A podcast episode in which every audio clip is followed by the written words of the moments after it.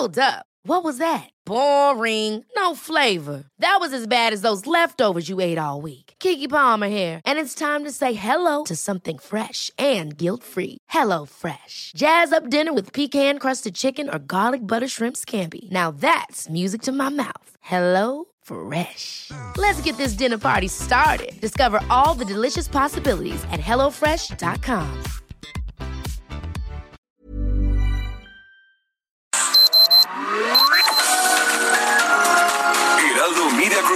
presenta Sergio Sarmiento y Lupita Juárez.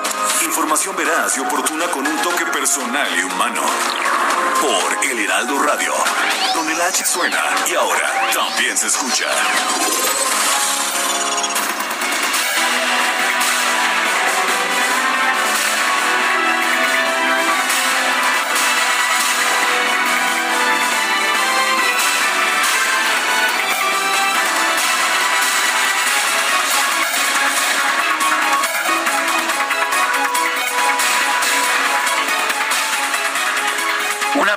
Contra el coronavirus desarrollada en Rusia fue registrada ya para su, para su uso. Esto lo señaló ayer el presidente de Rusia, Vladimir Putin, que dijo incluso que una de sus hijas fue sometida ya al experimento para esta vacuna. Esto surge a raíz de que en países occidentales se ha cuestionado la prisa, la rapidez con la cual se desarrolló la vacuna en Rusia y ha habido sospechas de que quizás no haya sido probada de manera adecuada. Putin dijo que la vacuna había demostrado su eficacia en pruebas y ofrece una inmunidad duradera contra el virus. En declaraciones en una reunión de, su gobierno, Putin hizo hincapié en que la vacuna había pasado todas las pruebas necesarias. Me gustaría repetir que, que ha pasado las pruebas. Lo más importante es asegurar la total seguridad de utilizar la vacuna y su eficacia. Dijo que una de sus dos hijas se había ya vacunado y se sentía muy bien. Ha participado en el experimento. Putin dijo que su hija había tenido 38 grados Celsius de temperatura en el día de la primera inyección que bajaron a 37 al día siguiente. Tras la segunda inyección volvió a tener una leve subida de la temperatura, pero eso fue todo. Se siente bien y tiene un alto número de anticuerpos, es lo que dijo Putin. No señaló cuál de las dos hijas, María o Caterina, se había vacunado. Son las 7 de la mañana con dos minutos, 7 con dos.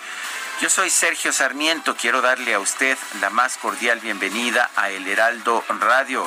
Lo invito a que se quede con nosotros, aquí estará bien informado.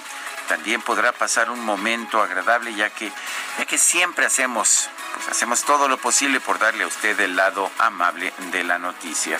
Guadalupe Juárez, muy buenos días. ¿Qué nos tienes esta mañana? Hola, ¿qué tal? Sergio Sarmiento. Les tengo información que tiene que ver con la orden de detener a 19 personas. Un juez ordenó la detención de los exsecretarios de la extinta Policía Federal, Frida Martínez Zamora y Jesús Horta Martínez, y de 17 personas más por el delito de delincuencia organizada con la finalidad de cometer operaciones con recursos de procedencia ilícita por casi 2.500 millones de pesos, luego de que se detectó el posible desvío de recursos en la adquisición de aeronaves y tecnología, la Secretaría de Seguridad y Protección Ciudadana presentó una denuncia ante la Fiscalía General de la República. El Ministerio Público Federal eh, pues eh, ya judicializó la carpeta de investigación y solicitó a un juez las órdenes de aprehensión en contra de los exfuncionarios. Los mandamientos judiciales fueron otorgados por un juez del Centro de Justicia Penal Federal del Altiplano.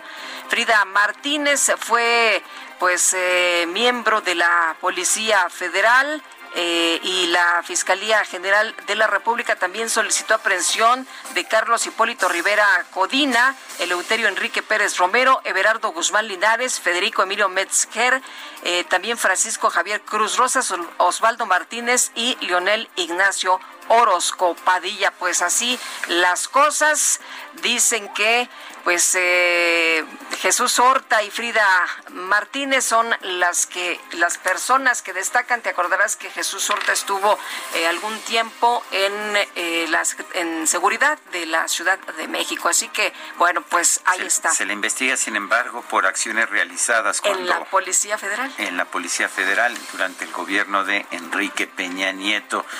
Y bueno, esta madrugada a las 2 de la mañana se registró una volcadura mortal en la carretera México-Toluca, 10 muertos y 27 lesionados. Es el saldo preliminar de esta volcadura en el kilómetro 38 en dirección a la Ciudad de México, allá en la mortífera curva de la escondida, como, como la llaman. Eh, según datos preliminares, un autobús, eh, un autobús de la línea Futura se dirigía a la capital eh, del Estado de México como escala en su trayecto y eso pues ahí fue cuando ocurrió este esta volcadura. Al lugar acudieron unidades de protección civil de Ocoyoacá y de Toluca, el Servicio de Urgencias del Estado de México, la Cruz Roja y Policía de Caminos para atender a los heridos. El Ministerio Público arribó cerca de las 5.30 de la madrugada, esto es tres horas y media después de los hechos. Los heridos fueron trasladados al Hospital Doctor Nicolás San Juan, al Centro Médico Adolfo López Mateos, al INSEMIM, al Hospital Militar, al Hospital 220 del Seguro Social y al Hospital del Niño. Son las 7 de la mañana con 6 minutos.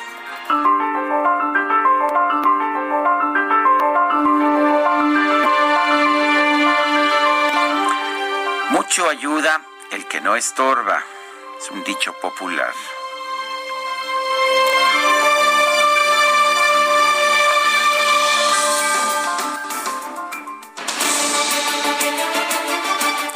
Las preguntas, estamos habituados a hacerlas y pues miles de nuestros radioescuchas contestan todos los días. Ayer temprano en la mañana preguntamos, el doctor Mario Molina propone que se prohíba el combustóleo, el combustible que quiere revivir la Comisión Federal de Electricidad. ¿A quién hay que hacerle caso? Y nos dicen que a Mario Molina el 89.4%, a la CFE el 3.6%. No sabemos 7.1%, recibimos 6.330 votos.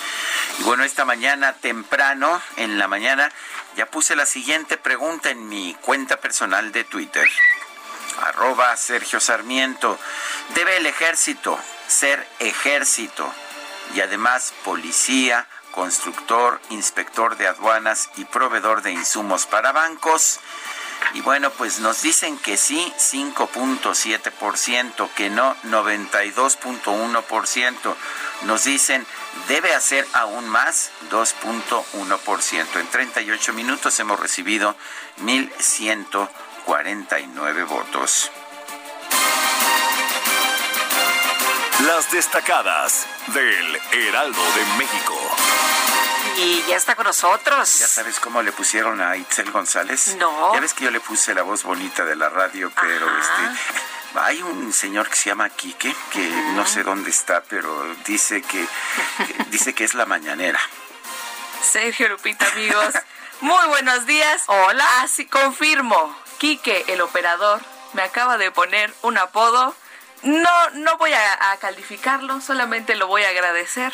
La mañanera. ¿Por qué? Porque das las noticias en la mañana. Porque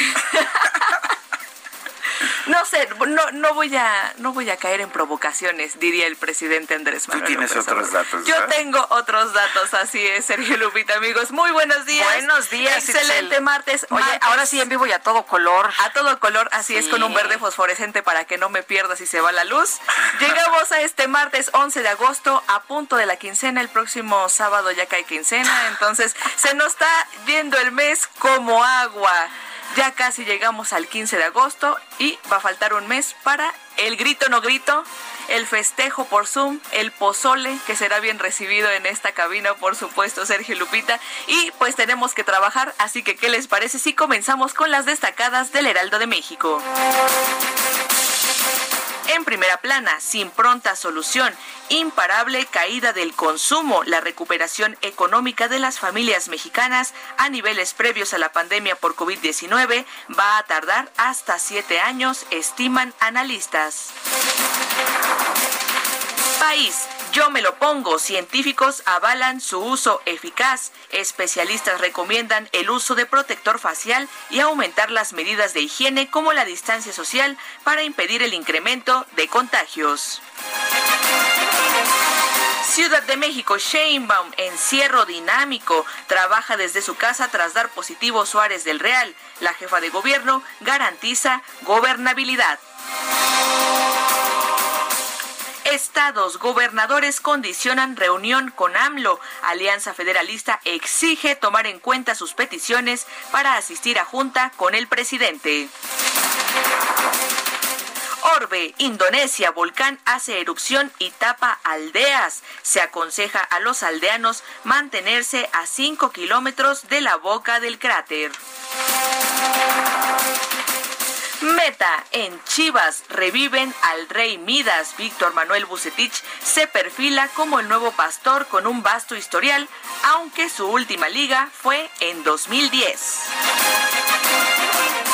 Y finalmente, en mercados, efecto COVID-19, aumenta 15% el robo de motos. Una cuarta parte de los atracos se registra en la Ciudad de México. Lupita, Sergio, amigos, hasta aquí las destacadas del Heraldo. Feliz martes. Itzel, muchas gracias. Muy buenos días. Son las 7 con 11 minutos.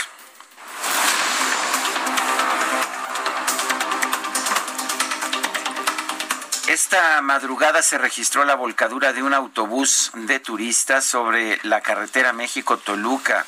Hasta el momento se reportan por lo menos 10 personas muertas y 27 lesionadas. Y un juez libró órdenes de aprehensión en contra de 19 exfuncionarios federales por el delito de delincuencia organizada con la finalidad de cometer operaciones con recursos de procedencia ilícita por una suma cercana a los 2.500 millones de pesos, incluido el exsecretario de Seguridad Ciudadana de la capital y exsecretario general de la Policía Federal, Jesús Horta Martínez.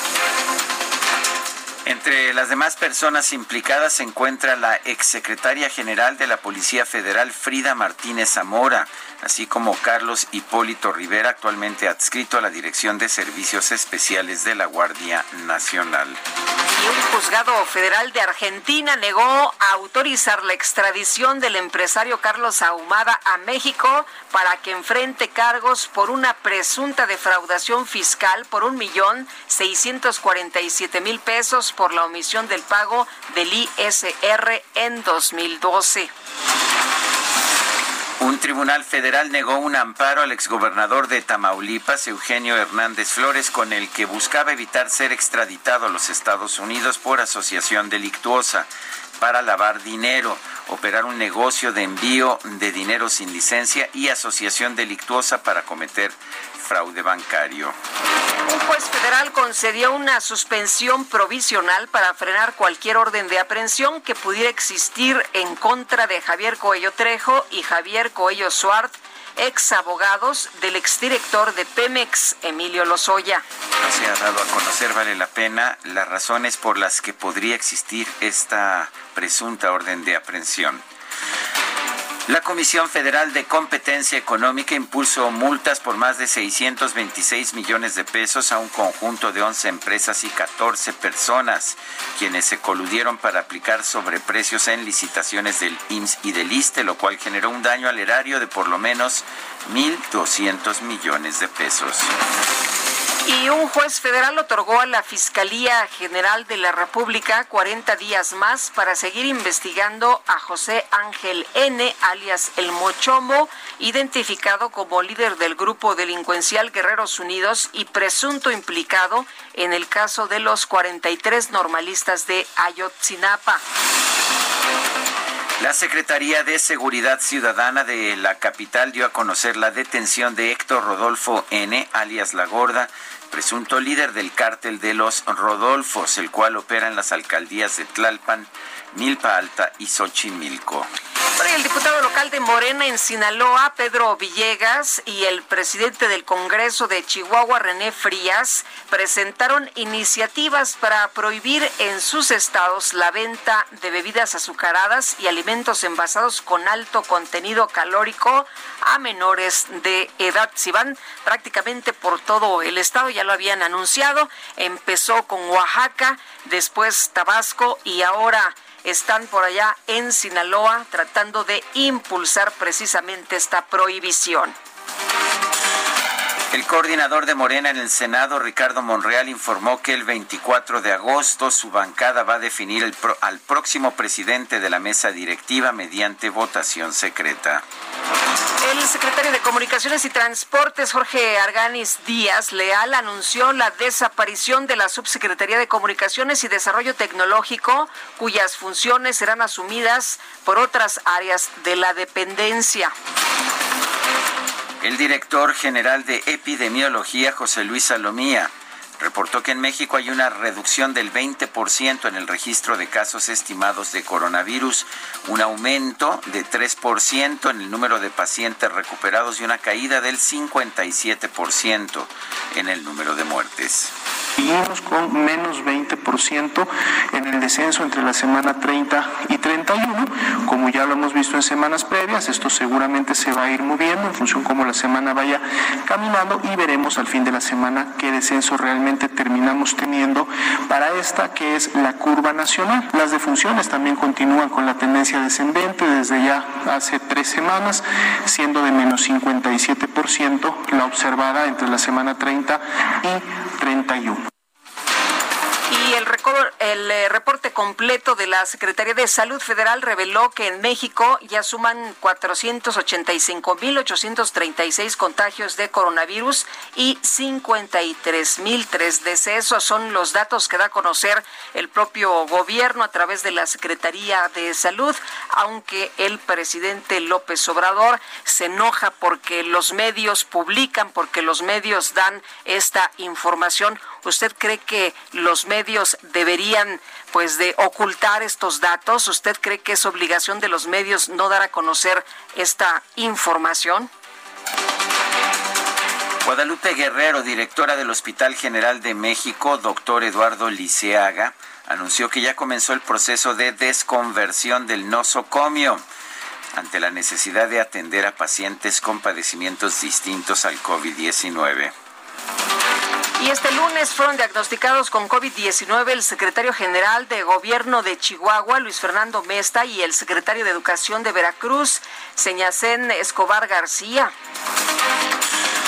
La jefa de gobierno de la Ciudad de México, Claudia Sheinbaum, informó que el secretario de gobierno, José Alfonso Suárez, dio positivo a la prueba de COVID-19.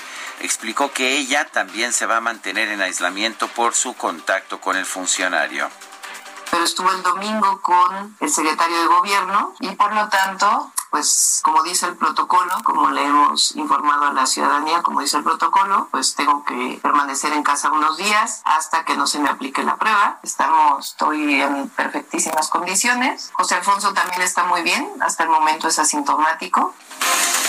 Bueno, y los gobernadores que integran la llamada Alianza Federalista anunciaron que van a trabajar en el diseño de nuevos indicadores para definir la ruta para el regreso a clases en sus entidades. El gobernador de Coahuila, Miguel Riquelme, señaló que el modelo nacional no encaja en todas las regiones del país.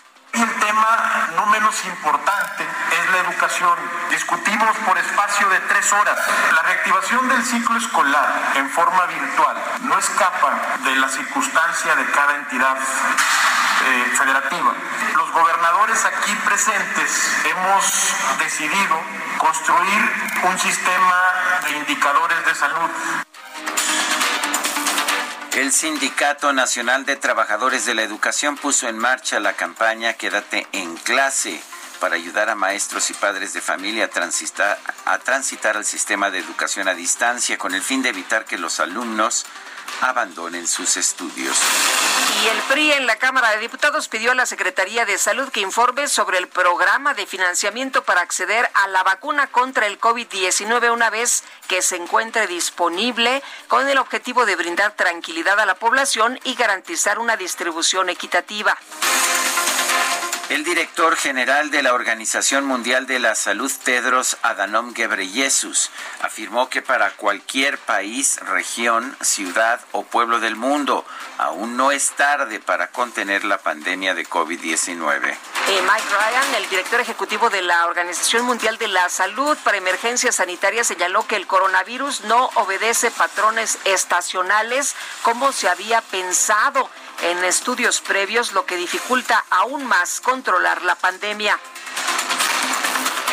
A nivel internacional, el conteo de la Universidad Johns Hopkins de los Estados Unidos reporta 20 millones 92 mil contagios del nuevo coronavirus y más de 736 mil muertes. El Ministerio de Salud del Líbano informó que subió a 160 el número de muertes ocasionadas por la explosión del pasado 4 de agosto en el puerto de Beirut. El primer ministro del Líbano, Hassan Daib, anunció su renuncia luego de varios días de manifestaciones violentas en su país y ante las acusaciones en contra de su gobierno por actos de negligencia presuntamente ligados a la explosión de la semana pasada. Este lunes el presidente de los Estados Unidos, Donald Trump, interrumpió su conferencia ante medios de comunicación y fue escoltado fuera de la sala de prensa debido a que se registró un tiroteo en inmediaciones de la Casa Blanca. Los reporteros preguntaban, bueno, ¿qué pasa? ¿Qué pasa? El sospechoso fue herido por la policía y llevado a un hospital. Y en información deportiva, el Atlas de Guadalajara informó que Rafael Puente del Río dejó de manera oficial la dirección técnica del primer equipo luego de tres jornadas del torneo Guardianes 2020.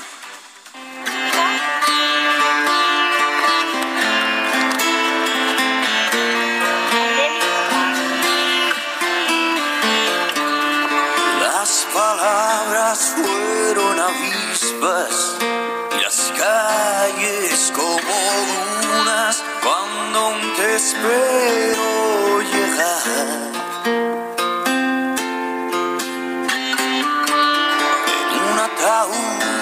guardo tu tacto y una corona con tu pelo enmarañado queriendo encontrar un arco iris infinito.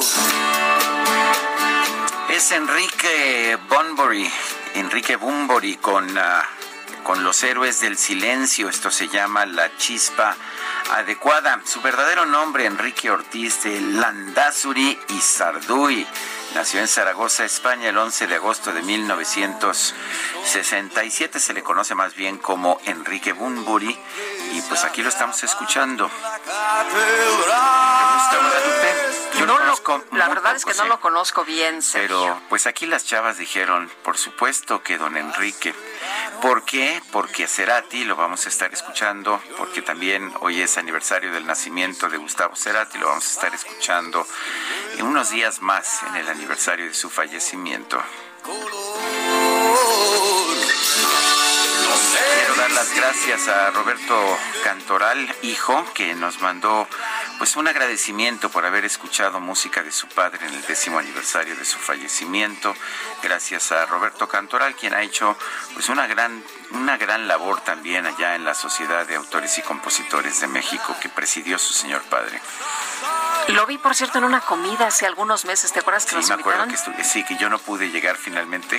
Fue el presidente. Cerraron las puertas. Cuando llegué ya no pude entrar, efectivamente. Pero un saludo muy, muy grande por cierto, y, cada vez que ponemos a Roberto Cantoral, Roberto Cantoral hijo, muy amable, nos agradece Sergio, pues que escuchemos y que sigamos disfrutando de esta música. Bueno, y rápidamente vamos con Israel Lorenzana, está en el Estado de México. Adelante, Israel, ¿qué nos tienes? Sergio Lupita, muchísimas gracias. Es un gusto saludarles esta mañana. Pues ya hemos encontrado asentamientos carga vehicular en un recorrido que hemos hecho a través de la vía Morelos, esto del perímetro de Catepec en el Estado de México, a partir de la zona centro de San Cristóbal y con dirección hacia Centenario, hacia la zona de Santa Clara, Cerro Gordo o más adelante hacia Jalostoc. Hemos ubicado ya asentamientos considerables tanto en la autopista como en la vía Morelos. No hay muchas alternativas, no nos queda más que recomendar a nuestros amigos utilizar la avenida Adolfo López Mateos o R1, esto con dirección hacia la zona del Río de los Remedios. El sentido opuesto para quien viene de Indios Verdes a través de la autopista, incorporándose a la vía Morelos a la zona de Centenario, va a encontrar la circulación totalmente aceptable. Sin duda alguna, esta es una buena opción para nuestros amigos van con dirección hacia el perímetro de Coacalco, Ecatepec, también hacia la zona de Texcoco. Aún así hay que manejar con mucho cuidado, tenemos mojado el pavimento, hay que recordar que el día de ayer estuvo lloviendo desde la tarde hasta la noche en todo este perímetro. Pues Sergio Lupita, es la información que les tengo. Israel Lorenzana, muchas gracias. Son las, son las 7 de la mañana con 24, casi 25 minutos. Guadalupe Juárez y Sergio Sarmiento estamos en el Heraldo Radio.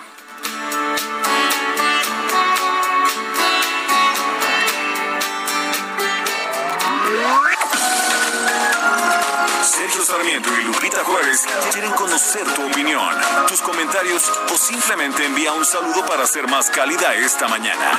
Envía tus mensajes al WhatsApp 5520 109647.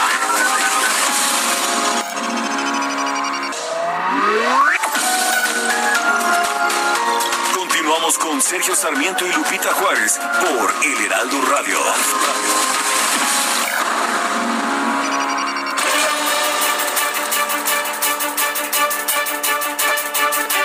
Con 30 minutos, vámonos a la México Toluca. Daniel Magaña anda por allá en la carretera. Daniel, ¿cómo están las cosas por allá?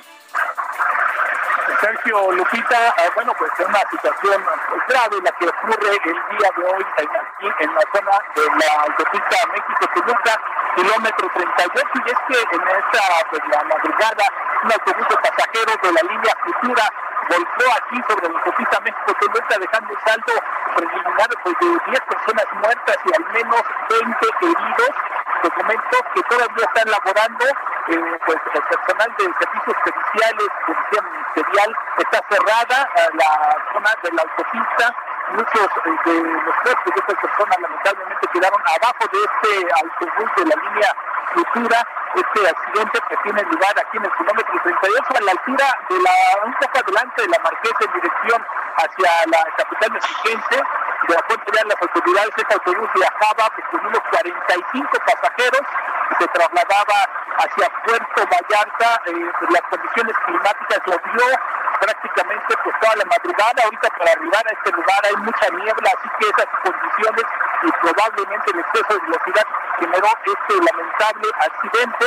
Todavía pues, se encuentra, ya te comentaba, cerrada la autopista. Esperan que las maniobras para rescatar los cuerpos de estas personas eh, pues dure cuando menos eh, una hora más, así que hay que tomarlo en cuenta las personas que pues, pensaban utilizar esta vía, este accidente de esta unidad de autobuses futura, te reitero, eh, pues, pues, las personas lesionadas, cerca de 30, fueron trasladadas hacia hospitales de Toluca y pues lamentablemente pues este saldo de 10 personas que han perecido en este momento aquí en la zona de la Marquesa en la autopista México-Toluca. Por de lo que ocurre, vamos a estar atentos para nuestros pormenores de este fuerte accidente eh, aquí en, la zona de, la autopista.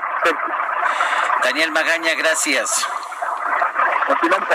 Continuamos pendientes, por supuesto, y a pesar de la evidencia que hay sobre el uso del cubrebocas, reitera el doctor López Gatel, este mensaje, el uso de cubreboca como medida auxiliar. Bueno, pues ahí, ahí está lo que dicen los que están al frente precisamente. Por lo, menos ya lo aceptan como medida auxiliar. Pues, Antes te acuerdas que ni siquiera. Ni siquiera eso, pero la verdad es que sí llama mucho la atención, Sergio, esta posición del gobierno frente al tema de la pandemia. Y en otros asuntos importantes esta mañana, la Asociación Nacional de Fabricantes de Artículos Escolares y de Oficina exhortó a la Secretaría de Educación para que emita una lista de útiles para el regreso a clases virtuales, ya que podría perderse el 70% de las ventas totales de este año. Y le agradecemos a Diego Céspedes Creixel, presidente de la Asociación Nacional de Fabricantes de Artículos Escolares y de Oficina, que platique con nosotros esta mañana. ¿Qué tal? Buenos días.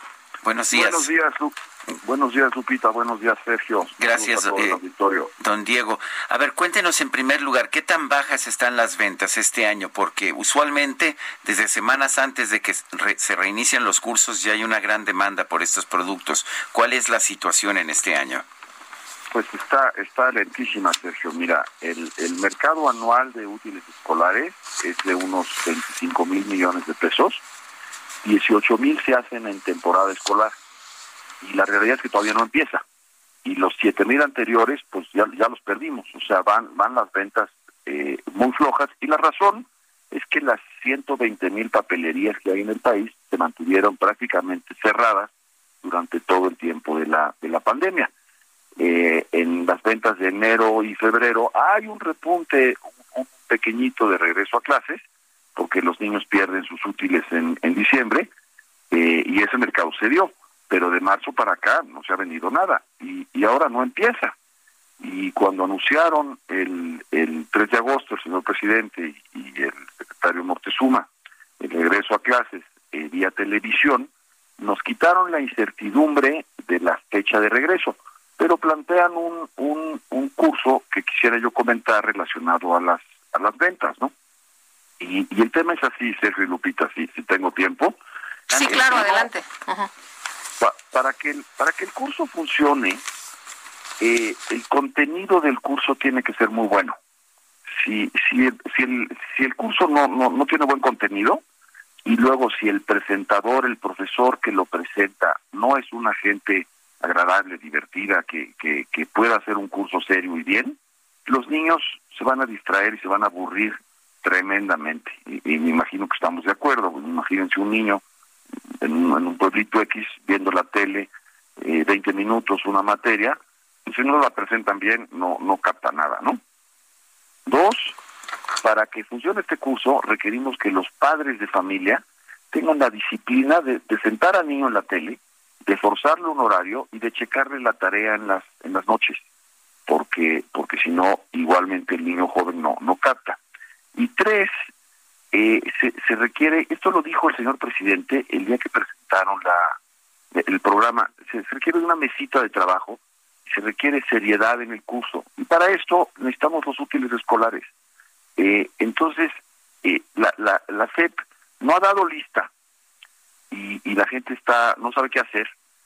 Y si tú sientas a tu niño a tomar clases de matemáticas enfrente de un escritorio en la tele y le ponen la tabla del 7 y no le no la apunta o, un joven no no quiere hacer un, un coseno de, un ángulo y no tiene una regla y un transportador no fácilmente lo van a poder hacer.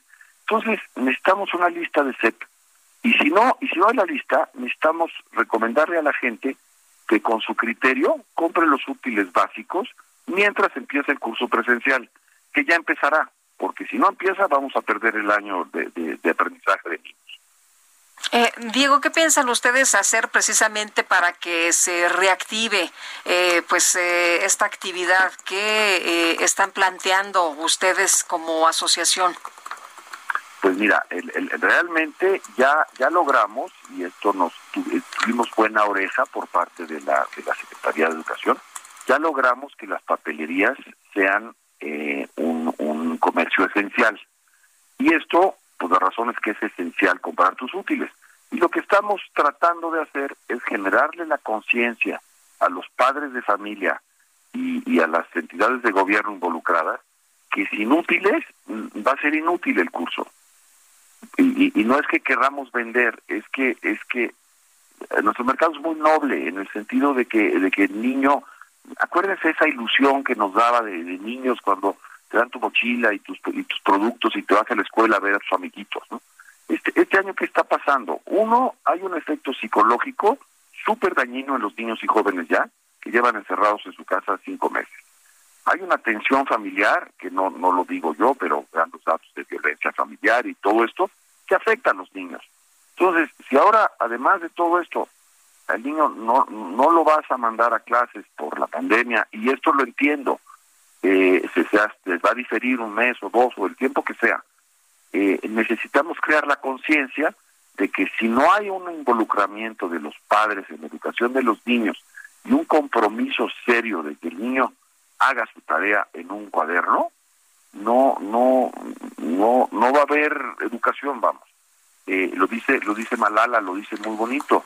Dice un, un niño, un profesor, un libro y una pluma hacen la diferencia. Sin, la educación es la única opción y, y es y es cierto. Si no educamos a los niños, pues no no no jala. ¿Qué tanto nos va a afectar la deserción escolar? Porque vemos que en, cifras y vemos en datos que ha bajado mucho y que eh, pues para iniciar este curso las cosas van a ser mucho peor.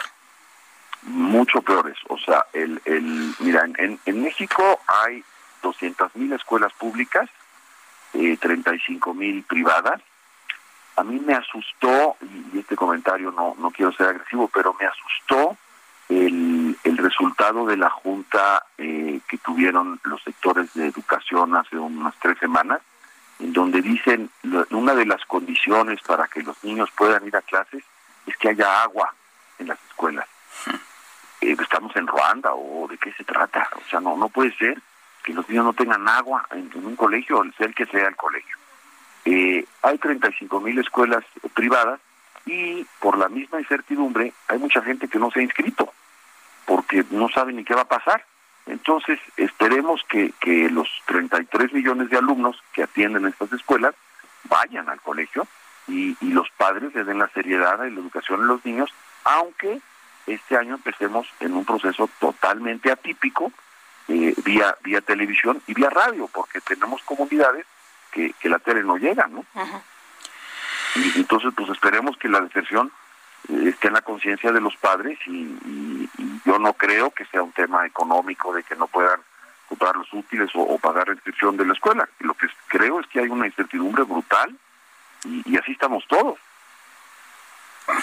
Diego Céspedes, eh, presidente de la Asociación Nacional de Fabricantes de Artículos Escolares y de Oficinas, gracias por hablar con nosotros esta mañana. Nombre con muchísimo gusto, Sergio Lupita. Buenos días a la auditorio. Muchas gracias, muy buenos días, Sergio. Qué difícil va a ser, ¿eh? Y, date cuenta de lo que significa que en muchas escuelas el principal problema es que no hay agua. Pero, Así es. Ah, bueno, lo que queremos es prohibir los alimentos envasados de alto contenido. Bueno, es que no ven los problemas reales, ¿no? que, que, se tienen en, este momento. En la política se ven las cosas muy distintas. De, diferente manera. Y te voy a decir una cosa: eh, varios padres de, de familia, Sergio, no saben qué hacer. Están en una situación realmente muy complicada porque o trabajan o se quedan en casa atendiendo a los chavos y orientándoles y ayudándoles a que hagan eh, la, tarea de, hacerlo todo. O, que estén atendiendo las clases que van a impartir ahora por diferentes medios. Así que pues muy complicado que se viene también y lo que vamos a tener es una deserción pues muy fuerte. Vamos, vamos con, con temas también relacionados. Eh, algunas escuelas privadas del Estado de México están tratando de conservar la matrícula con descuentos en colegiaturas. Leticia Ríos nos tiene la información. Adelante, Leticia. Hola, ¿qué tal? Muchas gracias, Sergio Lupita. Efectivamente, durante el ciclo escolar eh, que sigue, las escuelas del Estado de México ofrecerán descuentos de entre 10 y 50% en las colegiaturas en apoyo a la economía de las familias, pero el porcentaje dependerá de cada institución, aseguró el presidente de la Asociación de Escuelas Particulares del EDOMEX, José Manuel Díaz Orozco.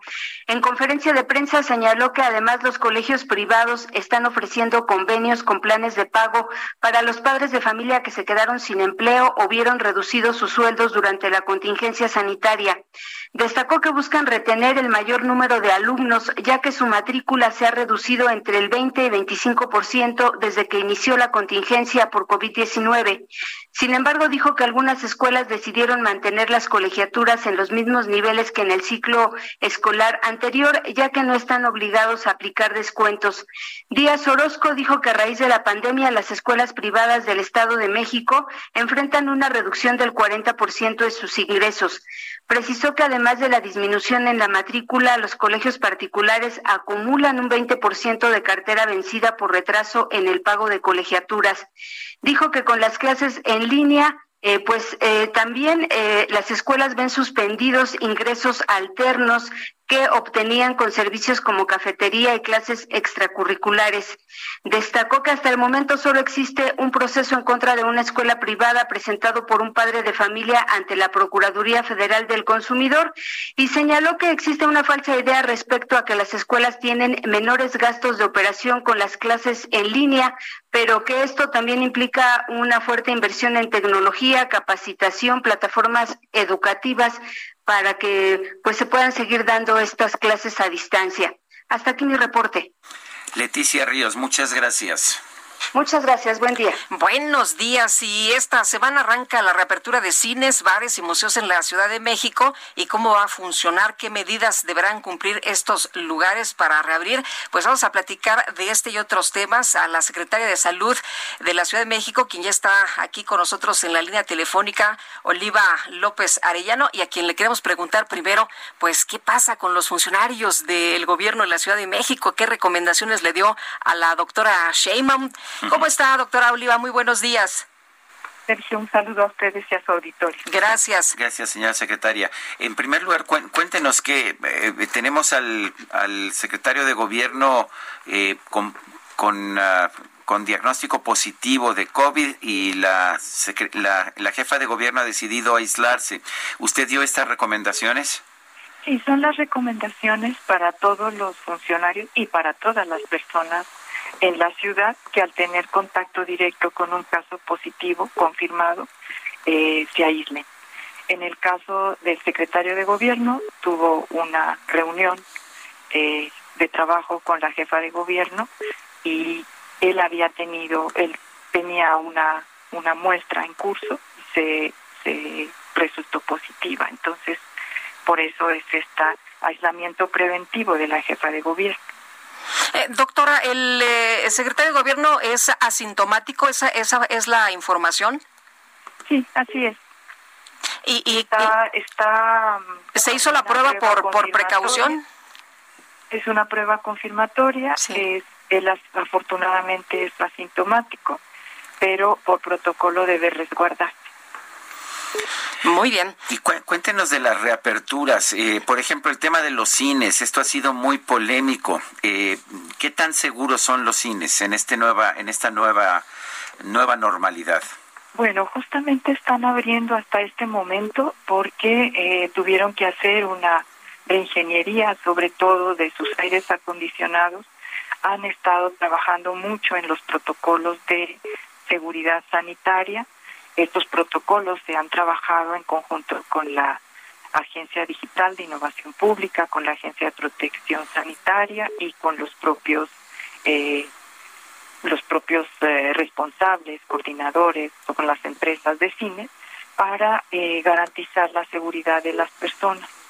Es importante señalar que hay reducción de aforos, hay regulación de flujos, se fortaleció todo el sistema de de aire acondicionado, se recomienda, es absolutamente recomendable y obligatorio estar con el cubrebocas.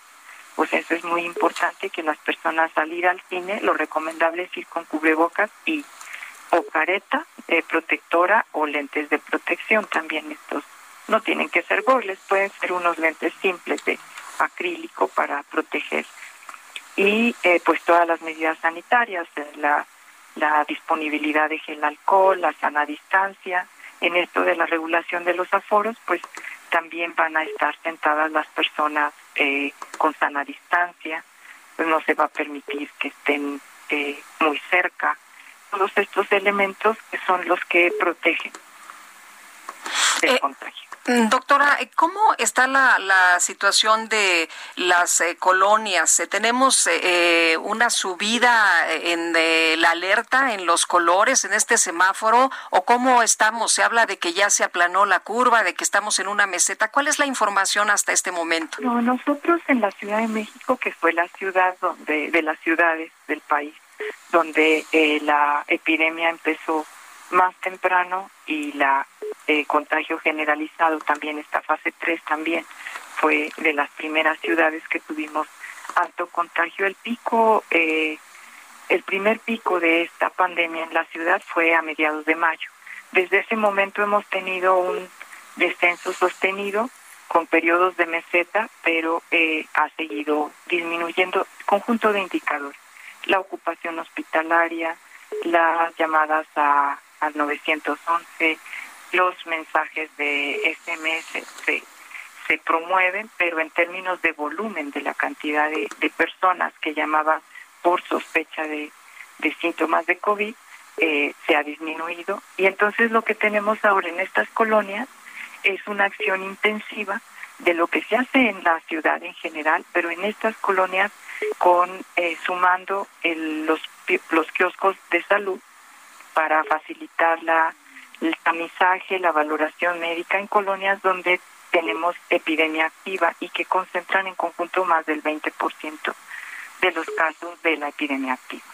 Entonces el kiosco de la salud, donde también se toman muestras, y eh, la, las brigadas de participación ciudadana y de salud en tu casa que van haciendo un recorrido casa por casa para identificar sospechosos, para invitarlos al resguardo, para tomar la muestra y toda esta acción sí sumada a la participación del el reforzamiento de medidas de seguridad sanitaria en tianguis, comercios de esas colonias.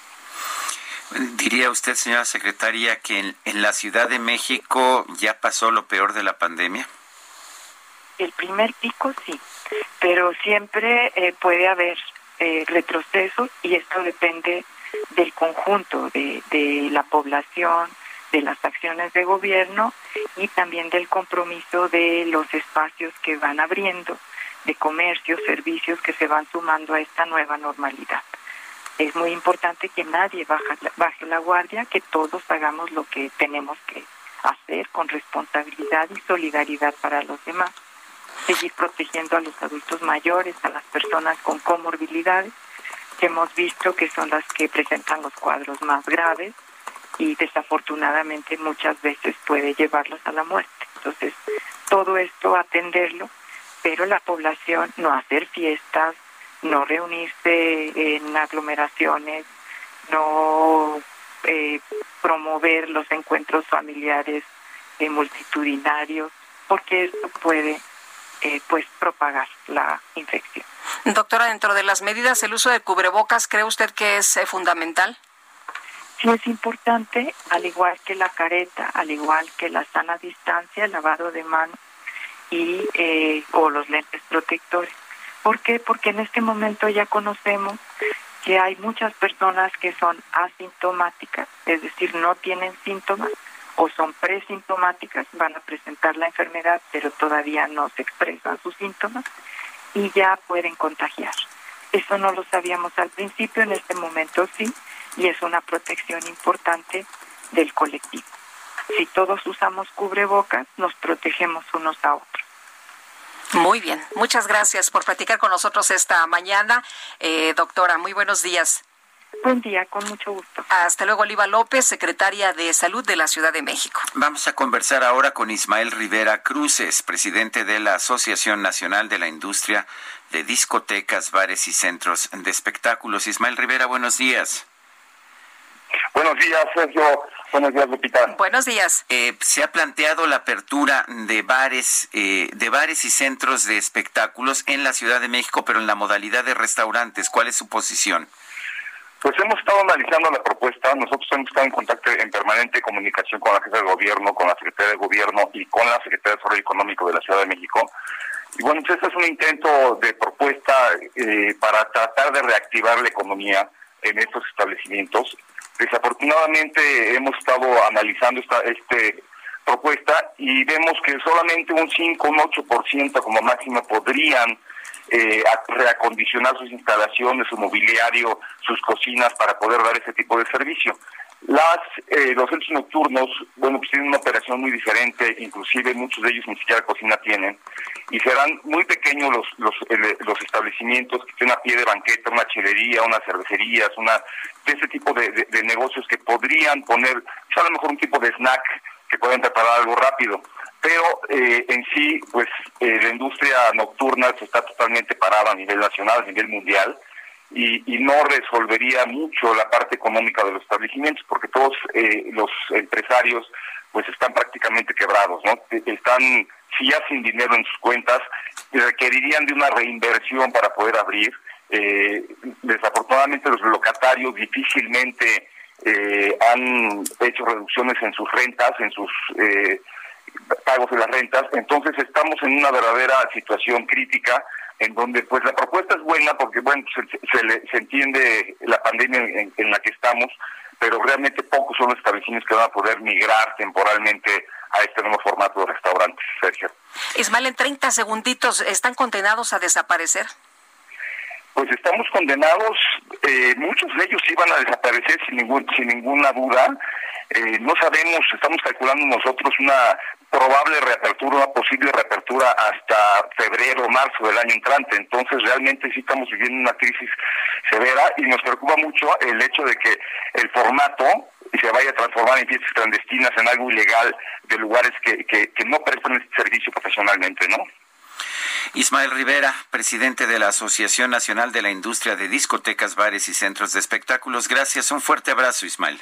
Un saludo, Sergio, un saludo, Lupita, y un saludo a todo el auditorio. Hasta luego, buenos días. Son las 7 de la mañana con 54 minutos. Guadalupe Juárez y Sergio Sarmiento estamos en el Heraldo Radio. Mensajes de WhatsApp al 55 20 10 96 47.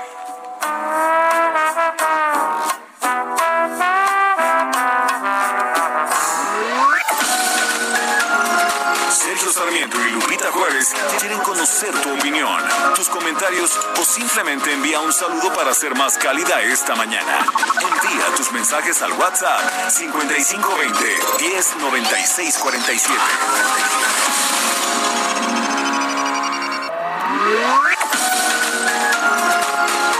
Continuamos con Sergio Sarmiento y Lupita Juárez por El Heraldo Radio.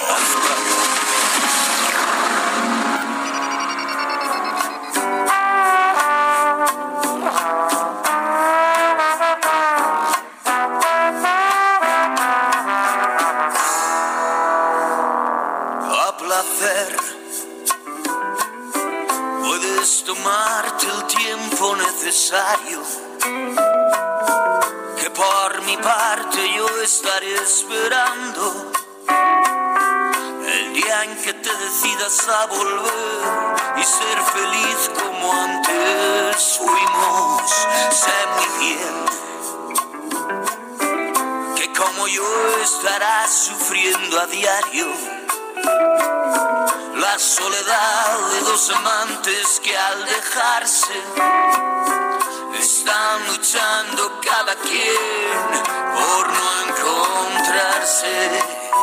Ay, me gusta, aunque no sea conmigo. Fíjate qué diferencia de actitud, aunque no sea conmigo, que me casé contigo para mí. Eh, eh, estás diría- enseñando mucha pierna, Estás Sergio. Ay, este, mi pierna. Baja la pierna, baja la pierna. Me temo que, que no, no genera ningún tipo de actitud lasciva mi pierna.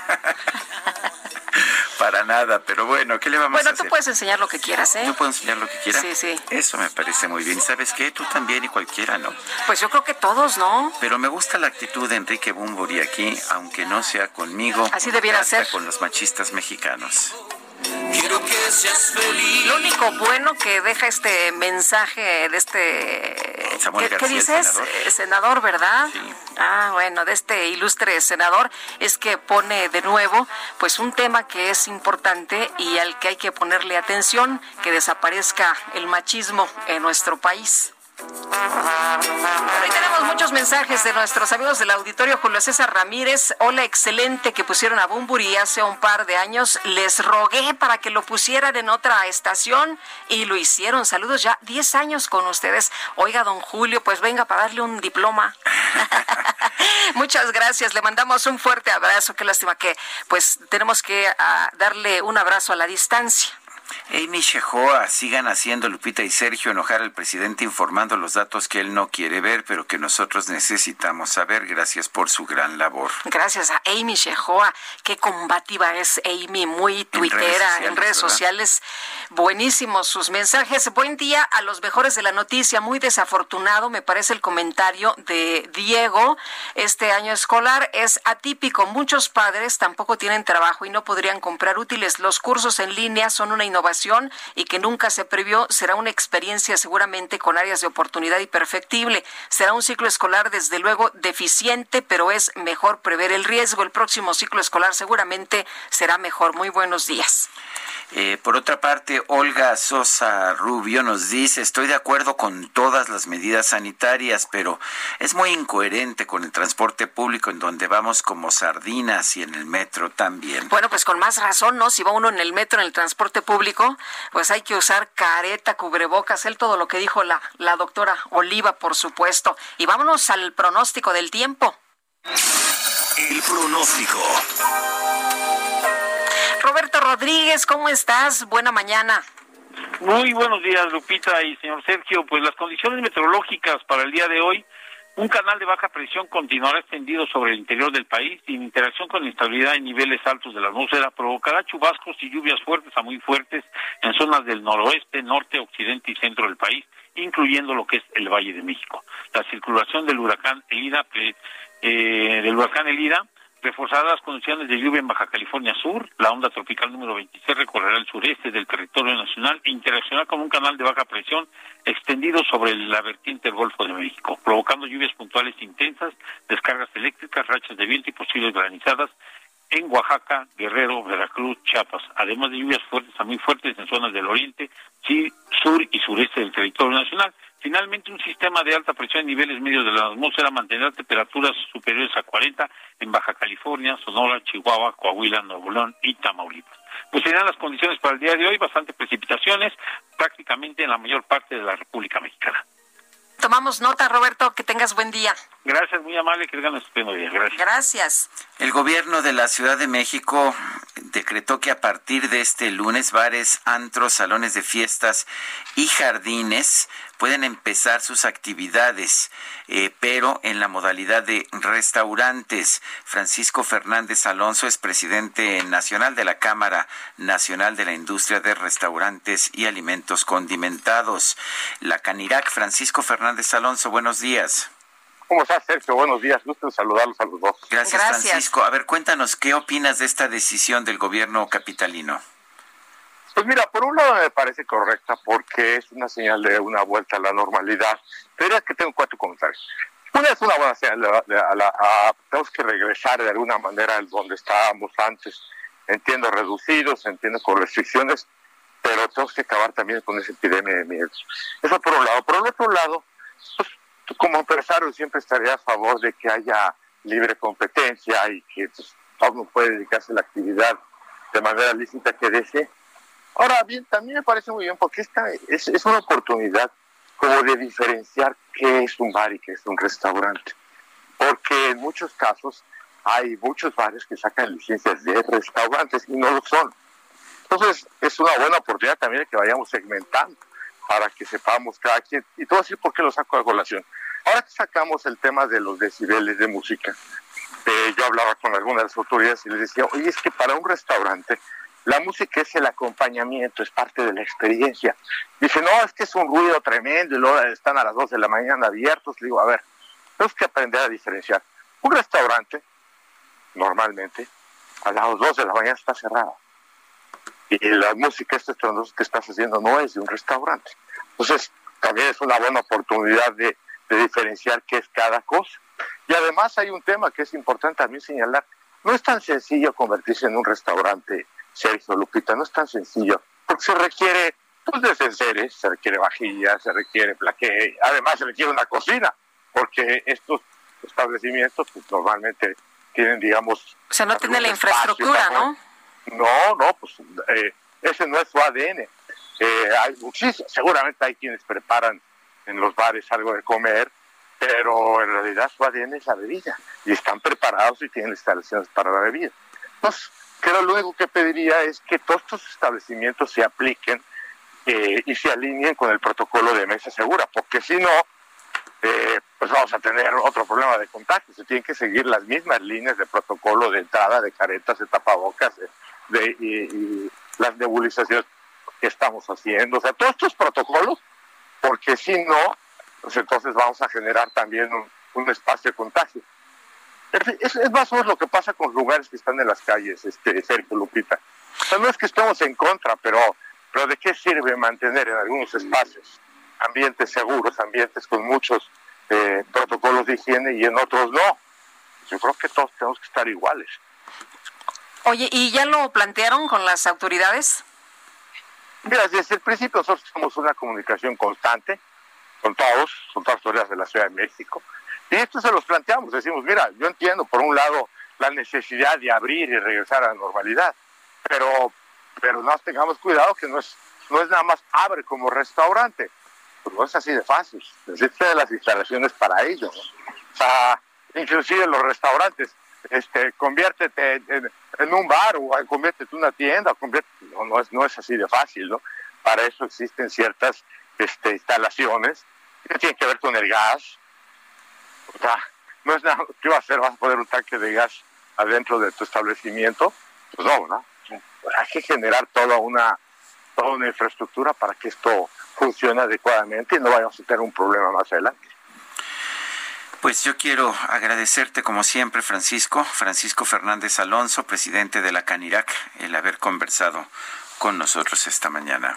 Al contrario, todas sus órdenes cuando gusten. Gracias, muy buenos días. Y tiene razón eh, Francisco, igualdad de condiciones, ¿no? Para, para todos, porque si a los restaurantes les pides un montón de medidas y a los otros les dices abran sin eh, ninguna pues, pues eh, medida, no se vale.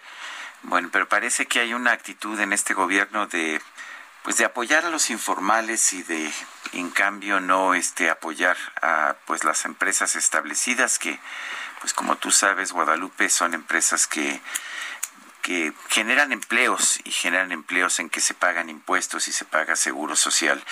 La Organización Mundial de la Salud ha alertado contra la vacuna rusa o sobre la vacuna rusa contra el coronavirus. Señala la Organización Mundial de la Salud que acelerar los progresos no debe significar poner en compromiso la seguridad. Esto después de que pues Rusia se apresuraba a sacar una vacuna que dicen que ya está lista se realizó, se realizaron ya pruebas con seres humanos, entre ellos una de las hijas del presidente Putin, aunque no nos señalan cuál, eh, se aplicaron dos dosis. Eh, la hija del presidente Putin generó fiebre eh, en las dos ocasiones, una fiebre ligera, pero lo que dice el presidente Putin es que pues ya tiene inmunidad y que es una inmunidad duradera. Pues ya la están presumiendo como los primeros en el mundo y hasta nombre tiene la vacuna Sputnik, ya le pusieron. Y vámonos a otros temas desde Palacio Nacional, Augusto Tempa con la mañanera. Augusto, ¿qué tal? Muy buenos días.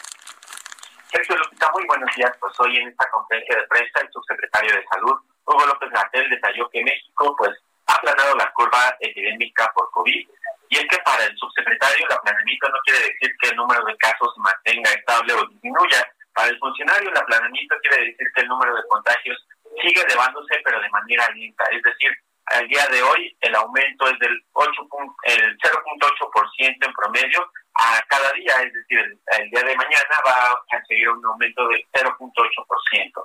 Y esto ha perdurado por cuatro semanas, según lo que ha mencionado el, subsecretario. Detalló que el país eh, ha atendido la pandemia de manera eficiente y prueba de ello es que la ocupación hospitalaria se ha mantenido entre el 45 y 50%. No se ha visto rebasada la ocupación como en otros países. Hay siete estados que tienen una capacidad mayor a, la esperada y son Nayarit, Nuevo León, Colima, Coahuila, Puebla, Tabasco. Asimismo, hay 15 estados con un patrón de reducción en casos. Soy Robledo, titular de IMSS, expuso que la condecoración Miguel Hidalgo, eh, que se había anunciado hace unas semanas para el personal de salud, iniciará el próximo 11 de agosto con la postulación de los posibles ganadores. Y el canciller Marcelo Ebrard expuso que pues, hay entendimiento con tres empresas para la parte 3 del desarrollo de la vacuna por COVID-19. Eso quiere decir que de septiembre de este año a enero del próximo, las, empresarias, las empresas estarían trabajando con las autoridades mexicanas para que nuestro país tenga acceso a dichas vacunas. El presidente se le preguntó sobre su opinión sobre las órdenes de aprehensión emitidas hacia 19 exfuncionarios públicos, entre los que se encuentra el jefe de la Policía Capitalina, Jesús Horta, y pues esto debido a su posible participación en, el delito de delincuencia organizada. Y López Obrador comentó que su gobierno cumple con la responsabilidad de no tolerar la corrupción, no se encubre a nadie, y este asunto, como otros, se presentó en el gobierno anterior, y si no se denuncia, pues su gobierno, el gobierno actual eh, se convertiría en un encubridor. La información que se tiene es que pues la Fiscalía General de, la, de Justicia inició la investigación sobre los posibles excesos de gastos en la Secretaría de Gobernación que tenían que ver con la Policía Federal. Se sacaba dinero, así lo mencionó el presidente, eh, se sacaba dinero en efectivo de bancos y no había comprobantes. Y a partir de una auditoría que eh, pide la Cámara de Diputados es donde se da a conocer todo esto. Muy bien, Augusto, muchas gracias por esta información. Muy buenos días. Muy buen día. Hasta luego. El presidente de los Estados Unidos, Donald Trump, fue escoltado fuera de la sala de prensa de la Casa Blanca poco después de un tiroteo fuera de la valla que rodea ese complejo. Juan Guevara nos tiene la información allá desde los Estados Unidos. Adelante, Juan. ¿Qué tal, Sergio Lupita? Muy buenos días. Así es, ayer durante una conferencia de prensa que estaba dando el presidente Trump acerca del coronavirus y algunos otros temas, de repente se le acerca un agente del servicio secreto, le habla al oído y pues bueno, inmediatamente lo sacan de esta conferencia de prensa, eh, lo guardan en el búnker por un periodo de cinco o siete minutos y de repente, bueno, lo regresan. Lo que sucedía es que hubo un tiroteo fuera, y realmente fuera no, cerca de la Casa Blanca, en donde el servicio secreto informó a través de Twitter diciendo que, bueno, que estaban, que había un, eh, un tiroteo cerca de la Casa Blanca y que eh, por medidas de precaución simplemente sacar al presidente Trump y entonces eh, lo regresan a esta conferencia pero Realmente nada hasta este momento que haya sido una circunstancia eh, complicada, eh, no hay no había ningún tipo de situación en donde el presidente Trump hubiera estado en peligro. Todo lo que sucedió realmente fue el hecho de que al presidente Trump lo escoltan fuera de la conferencia de prensa simplemente por una medida de protección del protocolo del servicio secreto. Pero hasta este momento no hubo ningún problema. Eh, no hubo mayores incidentes, la conferencia de prensa después siguió normalmente y todo siguió a la normalidad después de este incidente. Juan Guevara, muchas gracias. Saludos, bye. Hasta luego, muy buenos Finalmente, días. nada, ya ha estado tuiteando, ¿verdad? Sí, toda la mañana, muy tempranito, ya sabes. El presidente Donald Trump allá en los Estados Presumiendo sus pruebas, ¿no? Así es, dice, dice en uno de los tweets, me lo mandaste tú, Guadalupe, dice más pruebas, que es una cosa buena. Tenemos eh, la, la, tenemos más que cualquier otro país del mundo, eh, significa más casos, eh, lo cual es oro para las noticias falsas usan casos para demeritar el gran trabajo que están realizando los grandes hombres y mujeres de Estados Unidos peleando contra la plaga china. Eso es lo que dice. Otra vez. Otra vez contra China. Bueno. Bueno, eh, claramente ha decidido que China sea el diablo en esta campaña, ya no es México y los mexicanos, eso por lo menos para nosotros está bien, sigue siendo una actitud por supuesto absolutamente irracional. Pero le sirve para su campaña, así que Así es. Así que está metiendo el acelerador y siempre debe tener un enemigo, así que pues ya lo encontró. Oye, y eh, renunció la responsable de salud pública en California, quien anunció que dejará la titularidad Sonia Angel del Departamento de Salud Pública de California en los Estados Unidos. Esto luego de que días antes se anunciara una solución para un fallo técnico que causó una demora en el cómputo de los casos de coronavirus en la entidad, los cuales según las cifras oficiales son 563 mil. Las muertes por COVID-19 en California ascienden a 10.365 según datos del New York Times. Eh, esta funcionaria informó que pues eh, su salida, pero lo dio a conocer a través de una carta dirigida al personal a su cargo y publicada por la Agencia de Salud y Recursos Humanos de California. No precisó ningún motivo para ello y ante el anuncio de la salida se dio a conocer que Sandra Sherry, vicepresidenta de Comunicación Externa para la Fundación de Atención Sanitaria de California, ocupará el puesto de directora de salud en funciones. En tanto, Erika Pan, nombrada hace poco epidemióloga estatal, pues será responsable de la salud pública por allá en California. Y vámonos, ¿no? Son las ocho con dieciocho. Reporte Metro con Ana Moreno. Ana Moreno, adelante, ¿qué nos tienes? Hola, muy buen día, Sergio Lupita. Los saludo este martes. Este, un saludo también a todo el auditorio. Les informo que al momento la red está operando con afluencia moderada y avance continuo.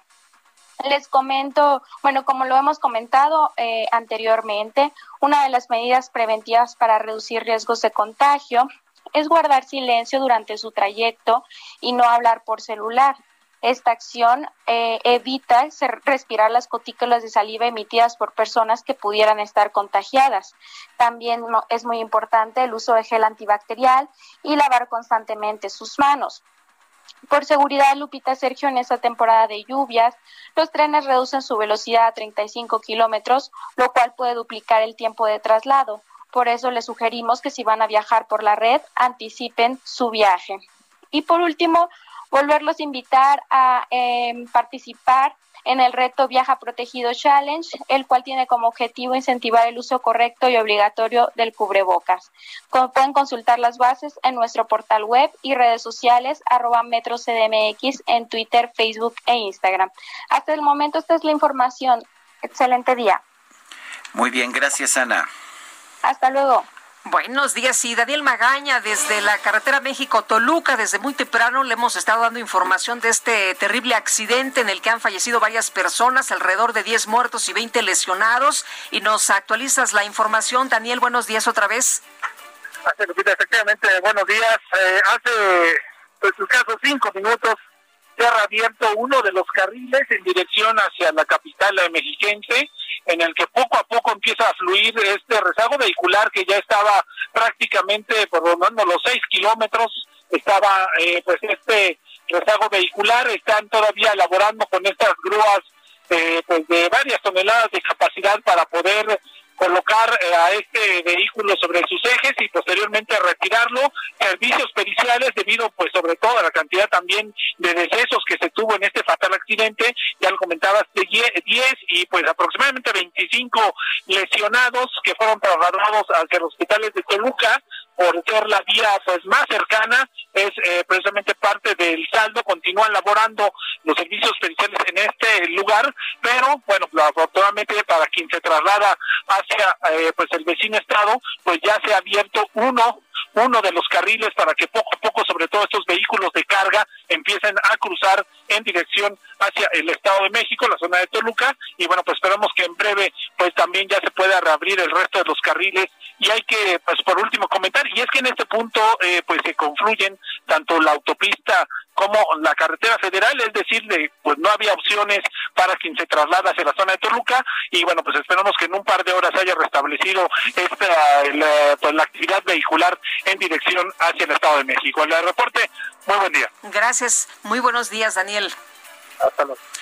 Vamos ahora a Circuito Interior. Israel Lorenzana nos tiene información. Adelante, Israel.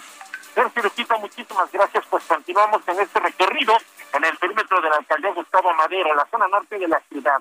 Para quien se desplaza a través del circuito interior, va a encontrar ya carga vehicular procedentes de la zona de la raza, y esto principalmente en carriles centrales, en algunos puntos a vuelta de rueda. También en el sentido opuesto, desde la zona de Eduardo Molino, a la altura de Ferrocarril Hidalgo, por supuesto, en la calzada de Guadalupe y, y también la calzada de los Misterios, asentamientos considerables con dirección hacia la avenida de los Insurgentes. Hay muy pocas alternativas. Por un lado, hay que utilizar el eje 2 norte con dirección hacia el paseo de la reforma y por otro el eje 3 norte con sus diferentes nombres para incorporarse a insurgentes o hasta la calzada Vallejo. Sergio Lupita, información que les tengo. Muchas gracias Israel por la información. Hasta luego. Hasta luego, muy buenos días. Y la Subsecretaría de Comunicaciones y Desarrollo Tecnológico desaparece y sus funciones serán repartidas, así lo anunció Jorge Arganis, el titular de la Secretaría de Comunicaciones y Transportes, recientemente designado en este puesto, pero como ustedes saben, pues el tema de la austeridad está eh, haciendo que muchos tomen diferentes decisiones. Tenemos una reestructuración, la Subsecretaría de Comunicaciones va a desaparecer la oficina, pero no las funciones, esas las vamos a reacomodar. Definitivamente tenemos que estar en el avance tecnológico, es lo que adelantó el titular de la Secretaría de Comunicaciones y Transportes en una reunión con miembros del Instituto Mexicano del Transporte, precisamente desde que inició la administración. Salma Jalife encabeza la Subsecretaría de Comunicaciones y Desarrollo Tecnológico y entre los objetivos de esta subsecretaría se encuentran el impulsar el despliegue de infraestructura infraestructura de telecomunicaciones y radiodifusión, promover la cobertura social y el acceso a Internet y desarrollar habilidades y modelos para la transformación digital de los individuos y las instituciones del país, así como el coordinar el proceso de elaboración y evaluación de políticas públicas en materia de telecomunicaciones y radiodifusión. Y esta decisión se suma a lo informado la semana pasada pues cuando se da a conocer que la Secretaría se muda paulatinamente de las oficinas allá en Toreo Parque Central como parte de un programa de austeridad de la 4T. Eh, vale la pena señalar que son tres hasta este momento las subsecretarías de la Secretaría de Comunicaciones y Transportes. Está la Subsecretaría de Infraestructura, la Subsecretaría de Transporte y la Subsecretaría de Comunicaciones, que es la que maneja los temas de telecomunicaciones y radiodifusión. La Subsecretaría de Comunicaciones es la que se hace cargo de la situación que existe eh, pues en, en, el, en el mundo moderno. Eh, la parte de telecomunicaciones es la parte más importante, transporte infraestructura, pues son uh, situaciones, son infraestructuras de siglos pasados, de manera que pues ahora están quitando la subsecretaría que representa el futuro. Son las 8 de la mañana con 25 minutos. Regresamos un momento más. A placer, puedes tomarte el tiempo. Sergio Sarmiento y Lupita Juárez quieren conocer tu opinión, tus comentarios o simplemente envía un saludo para ser más cálida esta mañana. Envía tus mensajes al WhatsApp 5520 109647.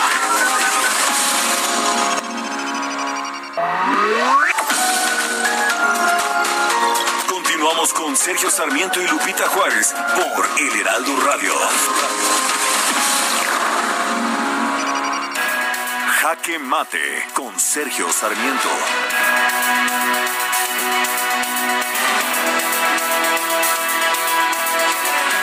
Vez sí estoy de acuerdo con el presidente Andrés Manuel López Obrador.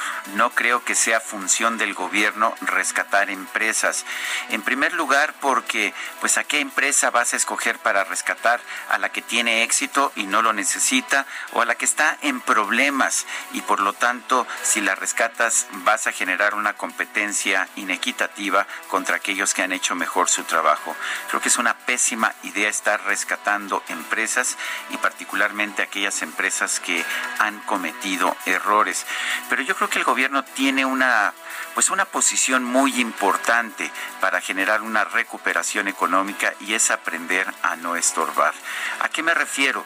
Muchos de los problemas que estamos viendo en estos momentos en la inversión productiva y en el desempeño económico tienen que ver con un gobierno que está levantando obstáculos innecesarios, que está cambiando las reglas del juego en las distintas actividades eh, empresariales, pero lo está haciendo después de que estas reglas del juego habían sido aprobadas y después de que se hicieron las inversiones. Estamos viendo un caso ahora, la Secretaría de Economía y la Secretaría de Hacienda quieren modificar las reglas que se aplican a la industria maquiladora, pues simple y sencillamente para retenerles más tiempo dinero de impuestos que desde un principio no tenían que pagar porque no venden sus productos aquí en, en nuestro país y por lo tanto no tendrían por qué pagar IVA. Creo que es un buen momento para reflexionar cuál debe ser la labor del gobierno. Yo estoy completamente de acuerdo con el presidente López Obrador que no debe ser la de rescatar empresas, pero en ese caso me parece muy importante que el gobierno por lo menos no estorbe a la actividad de las empresas y a la inversión productiva. Yo soy Sergio Sarmiento y lo invito a reflexionar.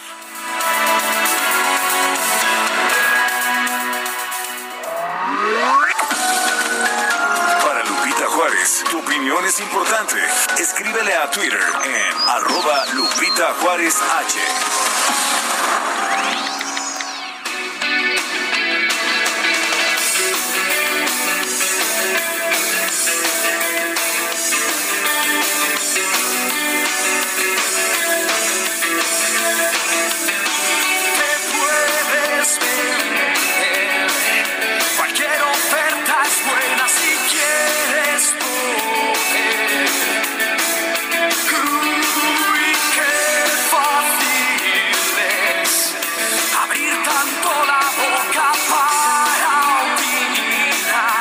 escuchando música de Enrique Bunbury, en este caso con los Héroes del Silencio, esta agrupación de la que formó parte allá en los años, por allá de los 90, si no mal recuerdo.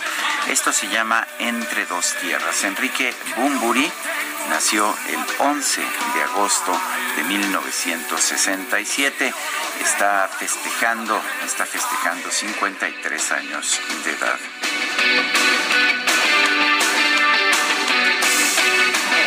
Música esta mañana y vámonos con los mensajes. La autopista Cuernavaca, México, con rumbo a la Ciudad de México está cerrada desde hace más de una hora, aparentemente por un accidente. ¿Pueden informar si saben algo? Tenemos esta información de que está cerrada por una volcadura, la volcadura de un tráiler, esto a la altura del kilómetro 29 más 700 en dirección a la Ciudad de México.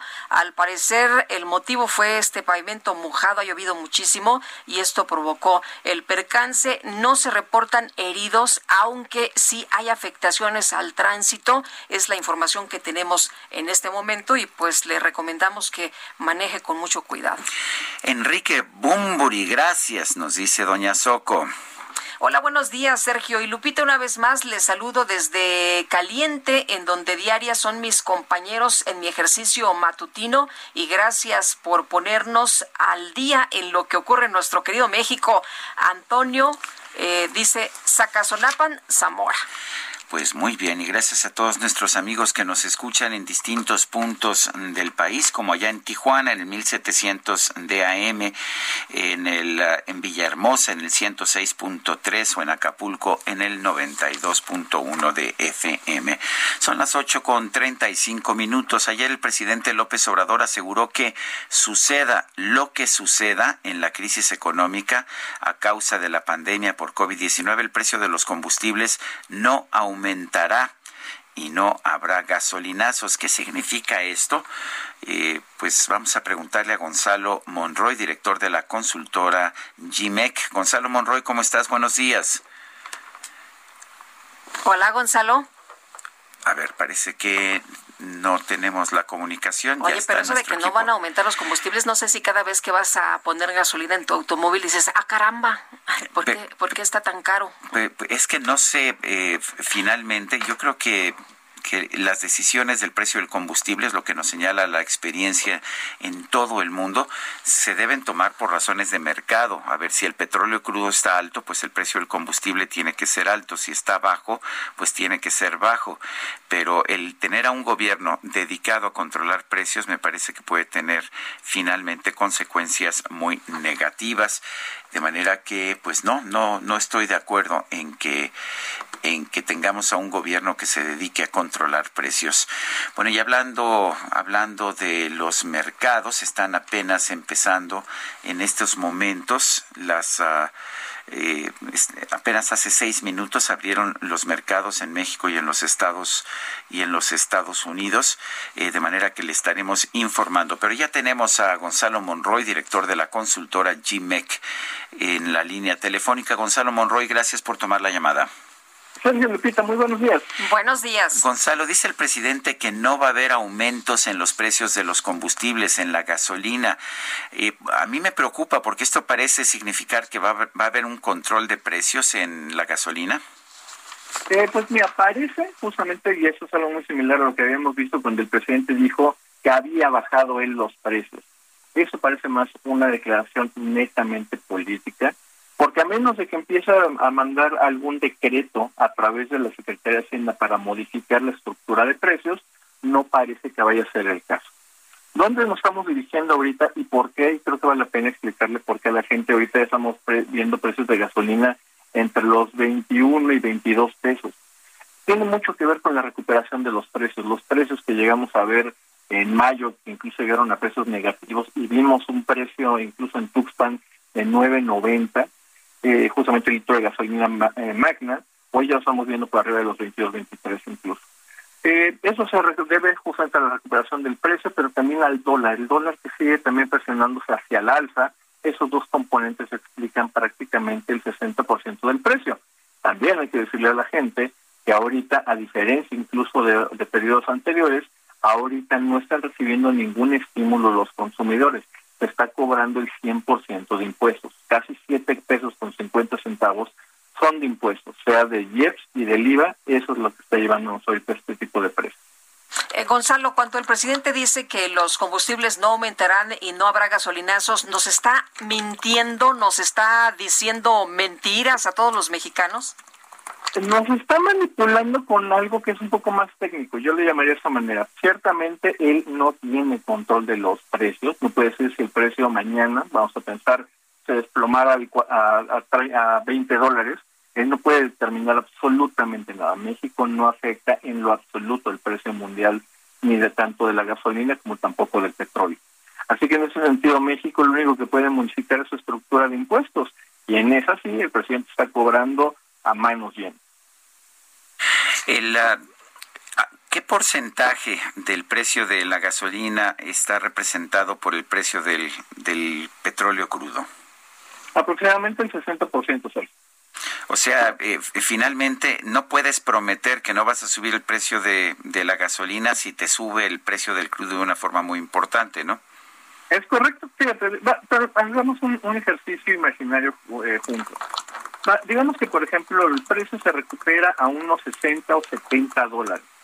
A menos de que el presidente López Obrador empezara a cobrar menos impuestos y eventualmente hasta un grado de subsidios, eso significaría de que la gasolina tendría que estar subiendo a niveles de 25 26, eso asumiendo que el dólar estuviera estable. Si hubiera también alguna presión inflacionaria, obviamente la vamos a ver reflejada y pues simplemente vamos a tener precios mucho, mucho más grandes de lo que ya estamos viendo el día de hoy. Ahora, Gonzalo su, promesa no parece ser que tenga mucho mucho aguante en la realidad.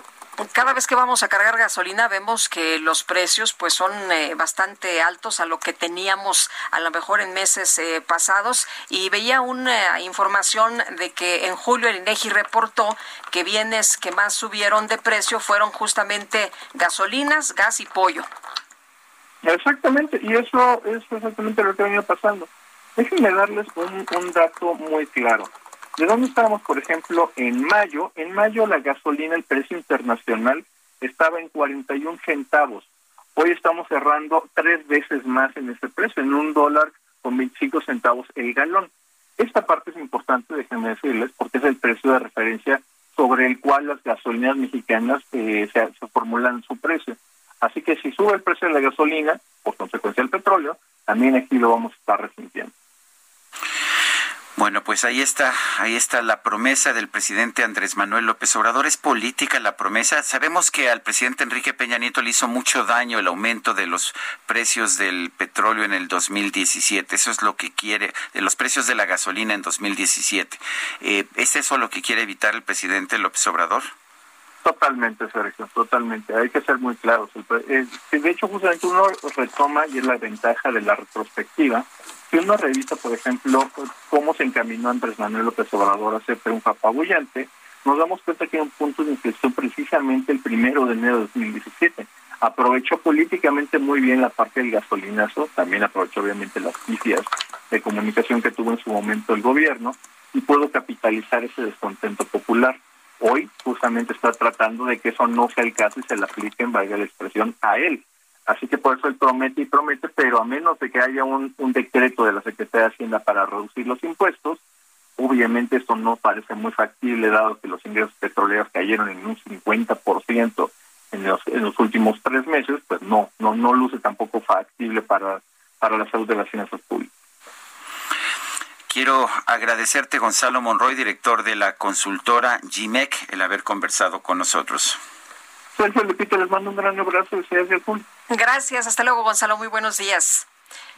Son las 8 de la mañana con 42 minutos. Y nos vamos con información de Antonio Bautista, coeditor de Estados en el Heraldo de México. ¿Cómo estás? Buenos días. Lupita, Sergio, ¿qué tal? Muy buenos días. Pues si algo se ha visto en estos más de cinco meses que han transcurrido desde el primer caso de COVID-19 en el país es que, la cuarentena no es igual para todos. Además de las deficiencias en el sistema de salud del país, se han visibilizado prácticas de discriminación que se transforman en desigualdades y vulneran derechos. Del 19 de marzo al 7 de agosto se han recibido en la Dirección General Adjunta de Quejas del Consejo Nacional de Discriminación con APEP 413 peticiones relacionadas con el COVID-19. Una de cada tres quejas proceden de la Ciudad de México, donde se han registrado 150 casos. Le siguen el Estado de México con 51, Veracruz con 20 y Cisco con 17. Hasta ahora solo Zacatecas no aparece como entidad de procedencia de alguna de las quejas recibidas. Cinco de diez personas afectadas son mujeres, con 216 casos. Entre estos se reportan situaciones como que en se le obligó a una trabajadora de una entidad pública federal a ir a laborar aun cuando no se realizan actividades esenciales y llevaron el suelo. En los casos a, ver, este Antonio, estamos teniendo problemas con la calidad del audio. Ya está nuestro equipo tratando de resolver esta situación. Estamos hablando con Antonio Antonio Bautista, Bautista coeditor de, de Estados en el Heraldo de México y bueno, pues vamos a tratar de recuperar esta información lo antes posible. Mientras tanto, vamos a vamos a otros temas. Eh, eh, se da a conocer información en que eh, Mark Thompson, el eh, director del New York Times, asegura, aseguró este lunes en una entrevista con medios financieros que están previendo los editores del periódico que dentro de 20 años el periódico ya no tenga una edición impresa. Creo definitivamente que el New York Times imprimirá otros 10 años y posiblemente 15, quizás un poco más, pero me sorprendería mucho que siguiera imprimiéndose en 20 años, es lo que dijo Mark Thompson en el programa A View from the Top del canal de televisión CNBC. Eh, más de 900 mil personas actualmente están suscritas a la versión impresa del diario. Es un diario fundado en 1851 que algunos consideran pues el, el diario de referencia ya en los Estados Unidos, lo que hace que el periódico en papel pueda imprimirse los siete días de la semana sin anuncios y aún, y aún tener utilidades, según Thompson. Pero los lectores cada vez se acostumbran más a leer las noticias en pantalla. Esto quedó plasmado en los últimos resultados empresariales del New York Times, que informó el trimestre pasado. Por primera vez, los ingresos de la versión digital fueron mayores que los de la versión en papel. Además, la publicidad de la versión impresa cayó más de un 50% el trimestre pasado en comparación con el mismo periodo del año anterior. Y esto Thompson lo achacó a una tendencia generalizada, así como a los efectos económicos del coronavirus, mientras que dijo que duda que esos ingresos vuelvan a niveles anteriores. Soy escéptico sobre si podemos recuperarnos hasta los niveles del 2019, es lo que dijo el director del director general del New York Times. Ya ha habido descensos anuales durante muchos años. Creo que este declive probablemente es inexorable. Son las 8.48. Y tenemos información con Alan Rodríguez en la zona centro de la Ciudad de México. Alan, buenos días. Lupita Sergio, muy buenos días. En estos momentos se acaba de liberar la circulación del eje central Lázaro Cárdenas a la altura de la, de la Avenida Juárez, esto frente al Palacio de Bellas Artes, donde la Resistencia Artística Nacional, un movimiento conformado por eh, actores, músicos, bailarines, anqueros, acróbatas, técnicos, acomodadoras, taquilleros, en general todas las personas que se ven involucradas en el medio artístico, realizaron una manifestación para solicitar apoyo para resolver los problemas económicos del gremio con una visión de inmediatez. También están exigiendo la participación de los presupuestos destinados al gremio por parte de la Secretaría de Cultura y también la tarjeta de bienestar sin restricciones de edad o género o condición para los integrantes de esta organización. Ellos se están desplazando en estos momentos sobre la avenida 5 de Mayo con dirección a la zona del primer cuadro de la capital, en donde permanecerán sobre la plancha del Zócalo hasta que les sean resueltas sus peticiones. Es por lo pronto, Sergio Lupita, el reporte que tenemos de esta manifestación bastante colorida, puesto que se trata de el medio artístico. Muy bien, Alan, gracias, buenos días. Excelente día. Bueno, y vámonos con Arturo García, que nos tiene información sobre el accidente de la carretera México-Cuernavaca. Exactamente, Sergio Lupita, muy buenos días, amigos de la audiencia. Es el kilómetro 29 de la autopista México-Cuernavaca. Eso es con dirección hacia la zona del Distrito Federal, la Ciudad de México, perdón. Y bueno, está cerrada en ese instante. Una volcadura también, tenemos que informarles acerca de esta situación, es a la altura de Tres Marías, donde ya se están realizando los cortes pertinentes para desviar la circulación hacia la zona de la carretera federal con el mismo nombre y en la misma dirección. Tómelo muy en, en cuenta porque en ese instante nos están reportando ya muchos contratiempos sobre esta última arteria para ingresar directamente hacia San Andrés, Totoltepec, la zona de Tlalpan y directamente hacia el viaducto Tlalpan. Tómelo muy en cuenta y anticipe la salida, reitero, porque está cerrada la autopista México-Cuernavaca a la altura del kilómetro 29, precisamente por la volcadura de ese trailer que estamos reportando. No hay personas lesionadas y seguiremos muy al tanto de la situación. Regresamos con ustedes. Bueno, pues muy bien, gracias, gracias por esta información, Arturo García. Hasta luego. Hasta luego. Y tenemos el contacto ahora sí, ya restablecimos la comunicación con Antonio Bautista, coeditor de Estados en el Heraldo de México. Toño, ¿cómo estás? Buen día de nuevo. De nuevo, otra vez, eh, Lupita, eh, Sergio. Pues sí, nos, eh, bueno, comentábamos que, que cinco de cada diez personas afectadas por estos actos de discriminación pues son mujeres. Eh, son 216 casos los que tienen registro, que van desde eh, mujeres que han, que han hecho trabajar a pesar de no realizar labores esenciales y se han contagiado de COVID y pues hasta les han bajado el sueldo. O en otros casos incluso se les impidió ingresar a mercados o supermercados con menores de cinco años de edad o porque las confundieron con adultos mayores. Así le ocurrió a una mujer en la Ciudad de México en mayo pasado, que no le permitieron entrar a una tienda por tener el cabello canoso y parecer mayor, cuando en realidad tiene 56 años de edad. Pues los datos muestran cómo la desinformación y el miedo que causa el contagio por el coronavirus provocan agresiones de diversos sectores eh, de la población en contra de otros sectores de la población.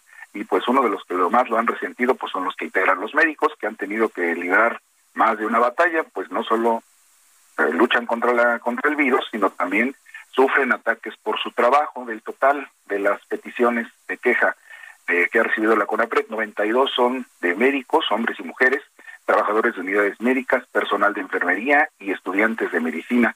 Hay casos que van desde que los han obligado a trabajar en situaciones de riesgo, como una eh, médica cirujana, que a pesar de padecer hipertensión y tener 64 años de edad, pues le negaron la oportunidad de realizar sus actividades desde casa y pues llegan hasta los insultos, las burlas, las amenazas y los maltratos solo por el hecho de laborar en un hospital, como le ocurrió a una trabajadora de salud del Estado de México eh, que se desempeña en un área de atención al derecho ambiente y pues una ciudadana divulgó que por trabajar ahí podía contagiarla de COVID-19.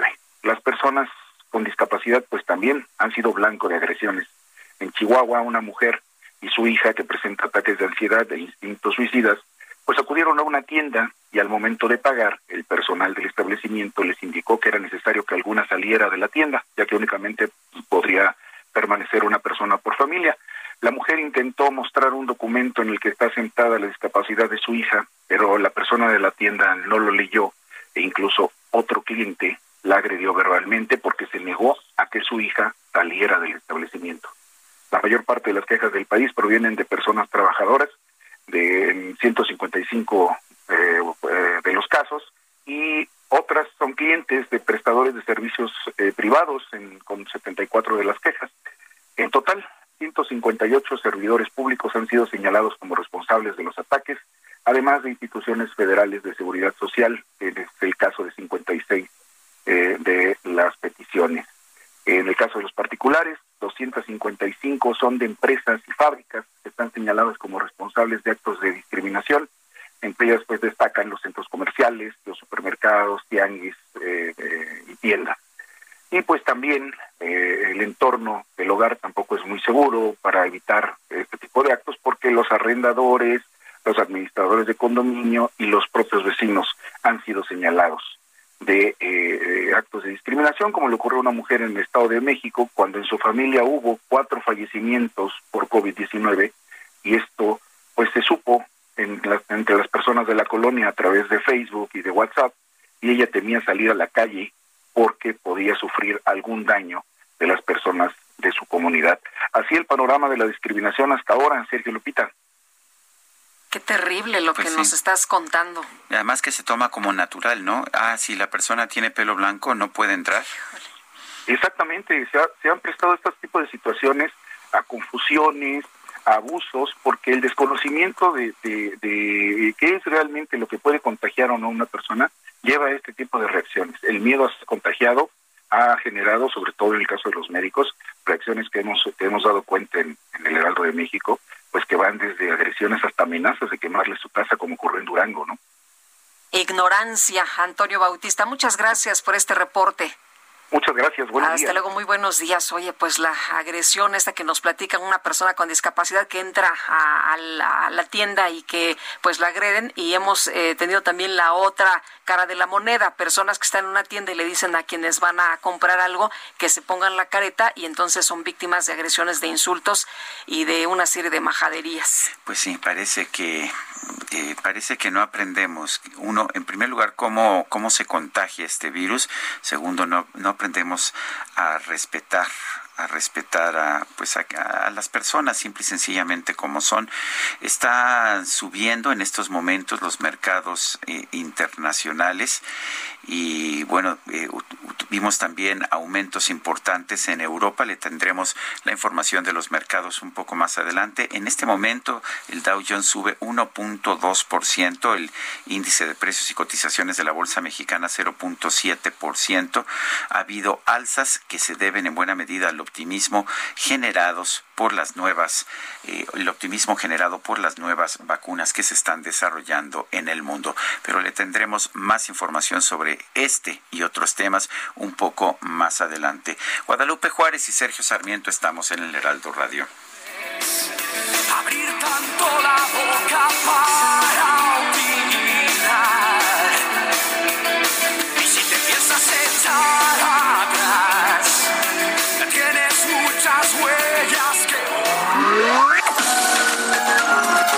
Sergio Sarmiento y Lupita Juárez quieren conocer tu opinión, tus comentarios o simplemente envía un saludo para ser más cálida esta mañana.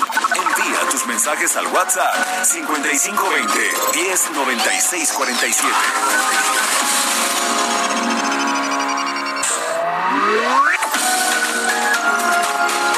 Continuamos con Sergio Sarmiento y Lupita Juárez por El Heraldo Radio.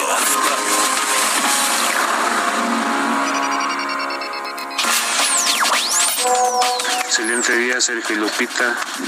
Respecto a la pregunta que colocó Sergio en su cuenta de Twitter, nuestro presidente Andrés Manuel López Obrador le está dando mucha fuerza a las Fuerzas Armadas, otorgándoles contratos y tareas que no tienen que ver nada con ellos.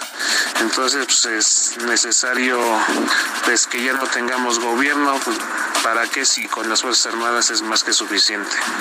José Juan León. ¿Qué tal? Muy buenos días. Mi nombre es María del Socorro Rodríguez. Y solo para saludarlos, felicitarlos, saludar a Lupita, a Sergio, al equipo de producción. Y muchas gracias, dice Sergio, a Quique por la selección de este día, Enrique Bumburi. Por favor, ya sé que no son complacencias, pero, ay, por favor, no puedo faltar infinito en la casa, felices de estarlo escuchando. Gracias, gracias y buen día y mejor martes.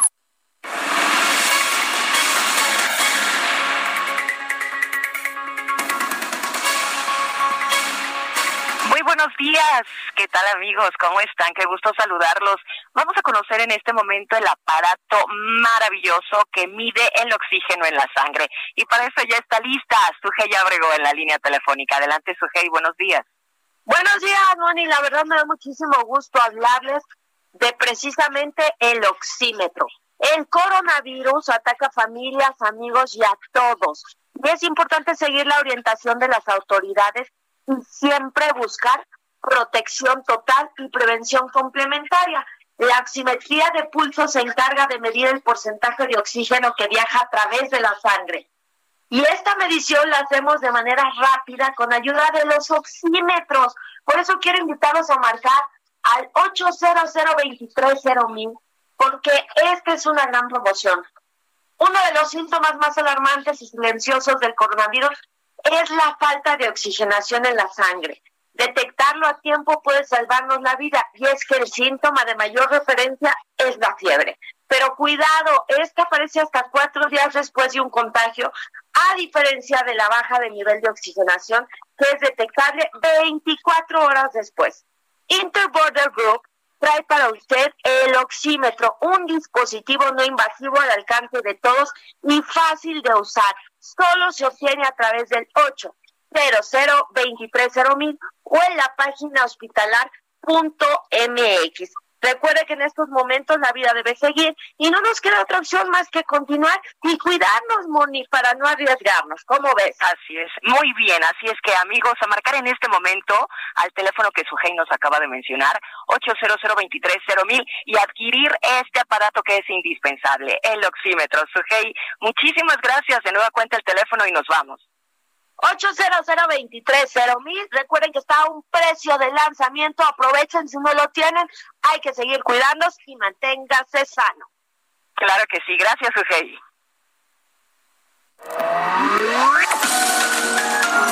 Para Sergio Sarmiento tu opinión es importante. Escríbele a Twitter en arroba Sergio Sarmiento.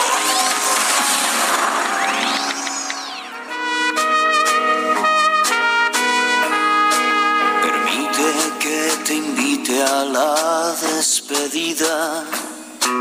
No importa que no merezca más tu atención.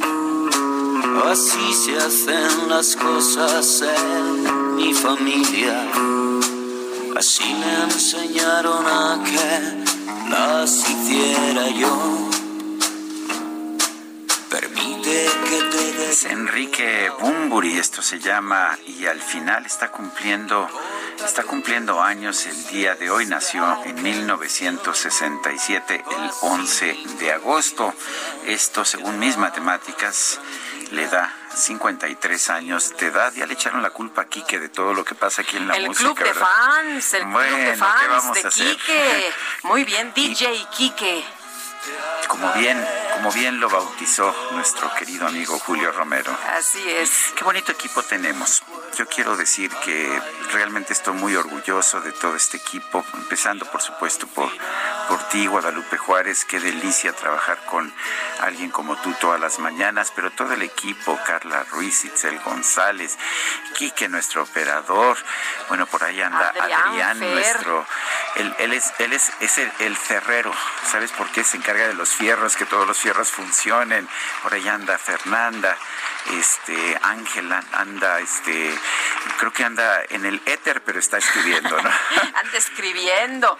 Y bueno, pues. Qué gusto, qué gusto, y lo hacemos con muchas ganas. Y la Confederación, esto tenemos que seguir trabajando, ¿verdad? Vamos a darle. Ah, que no era este día de pachanga no, No, no, es viernes es todavía martes y el cuerpo lo sabe, no te me adelantes, no te me adelantes. La Confederación Patronal de la República Mexicana urgió a todas las secretarías de salud estatal pues a que aceleren la implementación ¿no? de, de estrategias. Eh, pues eh, Sergio, hay que romper la cadena de transmisión de COVID que ya supera los 50 mil eh, fallecidos, los 50 mil muertos. 53,000, y, sí. 53, y se van incrementando a que al presidente no le guste que demos estos datos, pues ahí está la información. Eh, y vamos a platicar precisamente con el ingeniero Adrián Coppel Calvo, él es presidente de la Comisión de Salud de la Coparmex. Ingeniero, qué gusto, buenos días. Buenos días, mucho gusto. Eh, Adrián, eh, Adrián, gracias por tomar la llamada. Eh, la Coparmex está preocupada por esta situación, está buscando romper las cadenas de transmisión del COVID. ¿Qué podemos hacer? Sí, eh, estamos muy preocupados de que no se esté trabajando de modo puntual y sistemático desde cada uno de los estados. Se puede hacer este trabajo de modo muy efectivo. Ya, ya lo empezó a hacer Ciudad de México, Sinaloa, también Jalisco, eh, y quisiéramos que el resto del país también lo esté haciendo. Eh, eh, es un trabajo que está muy al alcance de las secretarías de salud en cada estado de, donde ellos pueden empezar a detectar a muchos más ciudadanos con síntomas de sospecha de COVID, entrevistarlos para identificar a quienes pudieron haber contagiado, ya sea de su familia, de sus amistades, compañeros del trabajo, personas que visitaron en alguna salida que tuvieron de casa, y luego tratar de contactar a todas esas personas. Claro que no se va a lograr al 100%, pero el que se, que se lleguen a niveles cercanos al 100% puede advertirle a todas esas otras personas que se aíslen de modo preventivo para que a su vez no continúen transmitiendo y, que, y, que no continúe la cadena de contagio.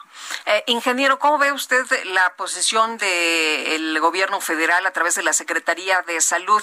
Eh, ¿Qué deberían estar haciendo para pues que todas las eh, medidas se instrumenten de otra forma? Porque sí se han instrumentado, sí se ha pues dicho por parte del gobierno federal de qué es lo que debemos hacer, pero ¿en dónde se está fallando? Eh, el gobierno federal eh, debió de haber promovido este modelo desde marzo. Eh, inicialmente, de hecho, el gobierno federal sí hacía esta trazabilidad epidemiológica y la contención la hizo con muy poquitos, con los primeros casos, pocos importados. Sin embargo, este modelo debió de haberse bajado a los estados desde marzo para que le siga, lo siguiera haciendo de modo masivo cada estado. es un trabajo que se hace mejor de modo descentralizado donde cada una de las 32 secretarías se encargue de hacer el trabajo. Eh, ahorita de parte del gobierno federal no, no es viable quererlo hacer a nivel nacional para todo un país. Creo que es mejor que lo apliquen los estados. Nosotros como Comisión de Salud ya le hicimos llegar una propuesta muy detallada de cómo funciona este modelo con la documentación de los procesos e incluso con los reportes de resultados y de alcance y de efectividad que deben de manejar en cada estado. Quisiéramos que el gobierno federal promueva formalmente este modelo y, formalmente le pide estos reportes de efectividad y de alcance a cada una de las 32 secretarías. Ahora hemos visto un gobierno federal reticente a tomar consejo o asesoría por parte del sector privado. Eh, ¿En qué ayuda que ustedes propongan este modelo de trazabilidad? Pues quisiéramos que tengan esa apertura. Eh, he tenido diálogo con el director de promoción de la salud. Creo que sí tiene algo de apertura Creo que ya tocó este tema con el subsecretario López Gatel. Eh, también hemos tenido el diálogo con las autoridades estatales. Eh, tenemos que seguir insistiendo nosotros desde el sector privado. Incluso estas medidas son las que ya nos pide el propio IMSS y Salud Federal en los lineamientos a las empresas. Nos piden tres puntos en los lineamientos que tienen que ver con, con mecanismos de control epidemiológico. Y justo este trabajo que ya estamos haciendo las empresas, detectando a nuestros sintomáticos, retirándolos de su espacio de trabajo para que se aíslen y luego yéndonos a identificar a, los probables contagios por contacto, todo este trabajo que ya estamos haciendo las empresas lo tiene que hacer a, mucho mayor escala la autoridad estatal. Ahora, eh, ¿se tendrá que trabajar así de aquí en adelante para evitar un nuevo cierre, para evitar el color rojo en el semáforo? Claro, es importantísimo. Eh, podemos tener muchos menos miles de muertos en los siguientes meses. Nos faltan muchos meses de pandemia. Este, todavía el problema está, está muy difícil hacia adelante. Tenemos que controlar y tener cientos de miles menos de contagiados en los siguientes meses y miles de muertos menos. Es esencial que hagan este trabajo. Lo ha demostrado el resto del mundo. Todo el resto del mundo que ha controlado bien la pandemia lo ha hecho a través de de la trazabilidad de casos y de la contención y de los aislamientos focalizados. Muy bien, pues ingeniero, gracias por conversar con nosotros esta mañana. Muy buenos días. Gracias, muy buenos días. Adrián Coppel, presidente de la Comisión de Salud de la Coparmex. Eh, Kim Kardashian es uno de estos personajes eh, que llaman la atención por su físico, por su actividad en redes sociales, en los medios y pues acaba de, dar a conocer o dio a conocer una, un tuit en el que rinde un homenaje a una maestra de escuela mexicana. Eh, y lo que dice es lo siguiente que en México se canceló se canceló la escuela por la pandemia pero esta maestra eh, convirtió su camioneta pick-up en un en un aula, en un aula portátil. Eh, dice que maneja dos horas al día para enseñar a los niños con autismo que no tienen libros o acceso a Internet para poderles seguir dando clases. Eh, según la han identificado usuarios de Facebook y de Twitter, la maestra se llama Nay, es una maestra de primaria que efectivamente adoptó, adaptó la parte trasera de su camioneta y la convirtió en un aula móvil con el fin de dar clases a domicilio a sus alumnos al aire libre. Nay vive en Apaseo el Alto, en Guanajuato, y la epidemia no ha podido evitar que deje de lado su vocación. Después de que la imagen se hizo viral, Nay explicó en Twitter eh, que este tipo de actividades lo realizaba antes de la pandemia. Efectivamente, soy maestra y orgullosamente de educación especial. Atiendo a alumnos en una escuela regular que presentan alguna discapacidad o alguna barrera de aprendizaje. Ahí está la fotografía que se ha hecho viral en redes sociales de la maestra Nay con su cubrebocas enseñando a un niño aparentemente con autismo en la plataforma de su camioneta pickup. Qué ejemplos nos da la vida, ¿verdad? Sí, Sergio, muy eh, em, emotivo, ¿no? Esto. Yo no había visto la fotografía, ahora se ha vuelto viral también en los Estados Unidos. Eh, Pero no es la única persona. No, son muchos. Son muchos los profesores que hacen su mejor esfuerzo. No los conocemos, no todos se publican en los medios, no todos llegan hasta nosotros, pero conocemos muchos profesores que hacen hasta lo imposible para dar sus clases e incluso en las comunidades alejadas ellos mismos van, reúnen a los niños. Tú vienes de una familia de maestras y lo sabes bien, maestras que han hecho un gran esfuerzo allá en Zacatecas por llegar a todos los niños, o sea que lo sabes mejor que nadie. Así es, Sergio. Y, y bueno, eh, ¿Tú crees que tendremos un mundo mejor tras la pandemia o cómo le tendremos que hacer para, para llegar a esto? Yo creo que sí vamos a tener un mundo mejor. Lo que nos dice la experiencia es que mal que bien el mundo ha venido mejorando. Hemos tenido pandemias, hemos tenido guerras y sin embargo, mal que bien siempre logramos dar el siguiente paso. Yo soy optimista. No sé si también de optimista esté Edna Jaime, directora general de México Evalúa, quien saludamos siempre con mucho gusto. Edna, ¿cómo te va? Buenos días. Ay, Lupita, a mí me da mucho gusto escucharte, lo mismo que a Sergio. Y pues decirles que después de revisar 850 proyectos que llegaron al Foro de París sobre la paz, ahorita les cuento qué es el foro, y ver mucha energía eh, social, eh, muchas iniciativas de organismos internacionales, pues sí, les puedo decir que acabé muy optimista. Eh, concluí que esta especie no merece desaparecer, sino una nueva oportunidad y encontrar la manera en que nos podamos organizar mejor, controlemos el poder y lo pongamos al servicio de las mejores causas. Creo que si logramos eso, vamos a estar muy bien. El, eh, exactamente cuáles son los tipos de proyectos que has estado viendo y exactamente qué es el Foro de París, el Foro de París sobre la paz. Empiezo por ahí. Esta es una iniciativa que lanzó el presidente Macron, el presidente de Francia, en 2018, porque eh, para hacer como un contrapeso a estos liderazgos pues populistas, más sectarios, que desprecian eh, el, los mecanismos de cooperación internacional, eh, los mecanismos multilaterales que surgieron después de las dos guerras mundiales. Entonces, el llamado del presidente Macron era fortalecer eh, los mecanismos de gobernanza global, porque muchos de los problemas actuales superan las fronteras y sí requieren acciones concertadas. Necesitamos los mecanismos de gobernanza que nos permitan encontrar estas soluciones concertadas. Ese fue el propósito del presidente Macron. La primera edición del foro tuvo lugar en el aniversario, los 100 años del armisticio de la Primera Guerra Mundial, estuvo llena de significado y de simbolismo, y el presidente soltó el foro a una organización. Eh, yo tengo el enorme gusto de participar en el comité ejecutivo y México Evalúa es una eh, organización fundadora de este foro. Y este año me invitaron a ser la presidenta del jurado. Por eso es que llegaron, tuve que revisar eh, 850 proyectos. Estuvo abierta una convocatoria eh, por tres meses y pues el énfasis tuvo que cambiar. Eh, al principio los temas del foro tienen que ver, Sergio, respondiendo a tu pregunta, con el medio ambiente, la conservación, con la paz y la seguridad, con educación, y cultura, con economía inclusiva y con desarrollo. Entonces siguen siendo los pilares de este foro, pero el énfasis eh, y la convocatoria de proyectos estuvo más dirigida a tres temas. ¿Cómo mejoramos la gobernanza global de la salud? ¿Cómo vamos a echar a andar la economía después de, estas, de esta crisis sanitaria?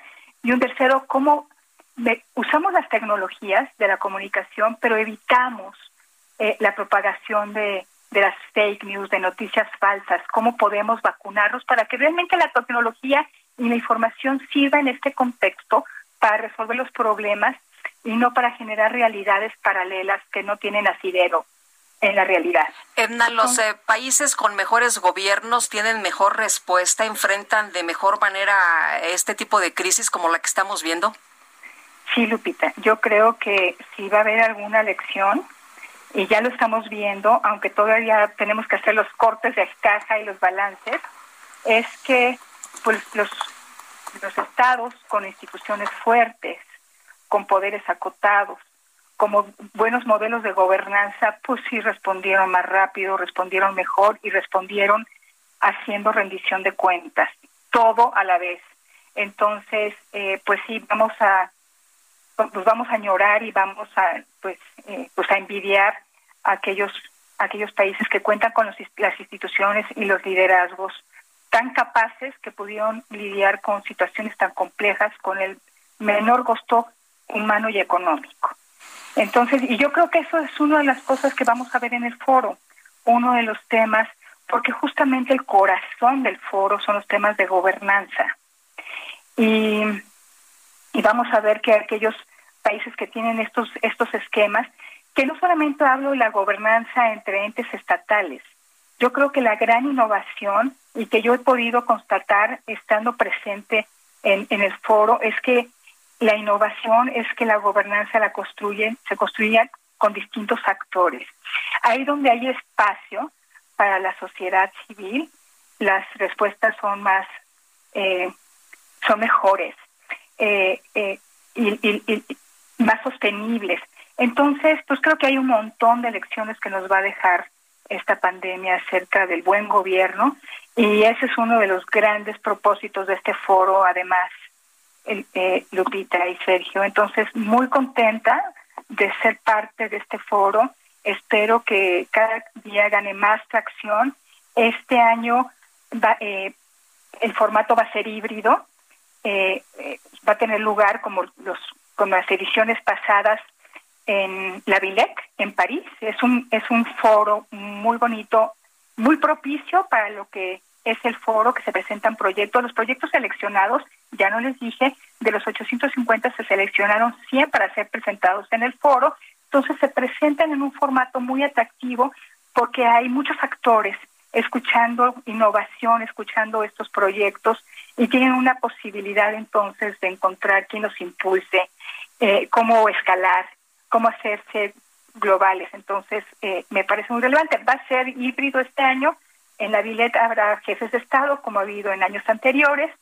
Se van presentarán algunos proyectos allá, habrá algunas conferencias en París, pero eh, habrá también presentaciones y conversaciones a través de la vía digital. Etna Jaime, directora general de México Evalúa, gracias por hablar con nosotros. Gracias, Sergio. Muchas gracias, Lupita. Que tengan muy buen día. Igualmente, hasta luego. Son las nueve con veinte. Desde Palacio Nacional, el canciller Marcelo Ebrard informó que hay un acercamiento con tres farmacéuticas para que en nuestro país se pueda realizar la fase 3 del protocolo clínico para el desarrollo de la vacuna contra el coronavirus. Que tenemos entendimiento con tres empresas distintas, una de Estados Unidos, dos de China. Se llama entendimiento porque es un memorándum de entendimiento. El objetivo es que en México se lleven a cabo lo que se denomina la fase 3 del protocolo clínico de cada una de estas vacunas o posibles vacunas. Esto se lleva a cabo conforme a las normas de la Secretaría de Salud y de COFEPRIS y nuestra tarea es buscar que se den estos entendimientos y que México entonces pues, se puedan llevar a cabo en su caso estos ensayos clínicos y se garantice el acceso a la vacuna correspondiente. Y por su parte, el presidente López Obrador indicó que México cuenta con una reserva de hasta 100 mil millones de pesos para adquirir dosis de vacunas contra el coronavirus una vez que estén disponibles. Pero que no va a tener propósitos de lucro. Pero aún comprándolas, el gobierno de México tendría los fondos suficientes. Si cuestan mucho las dosis, tenemos una reserva hasta de 100 mil millones de pesos. Si es un costo moderado, hasta 50 mil. Y si es un costo bajo, hasta 25 mil millones, porque tenemos finanzas públicas sanas y lo más importante es la salud del pueblo. Entonces, eso iría contemplado en el presupuesto.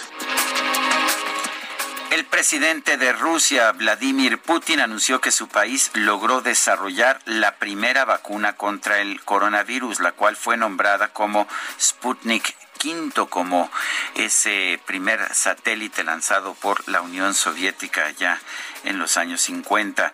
El mandatario aseguró que es bastante eficaz y otorga una inmunidad duradera.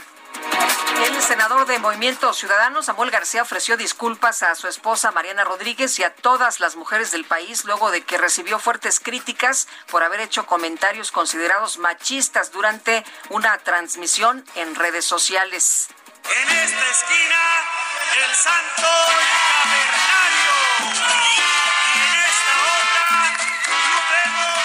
Lupita, tú que eres fan de las luchas, cuéntanos de esta noticia que nos traes.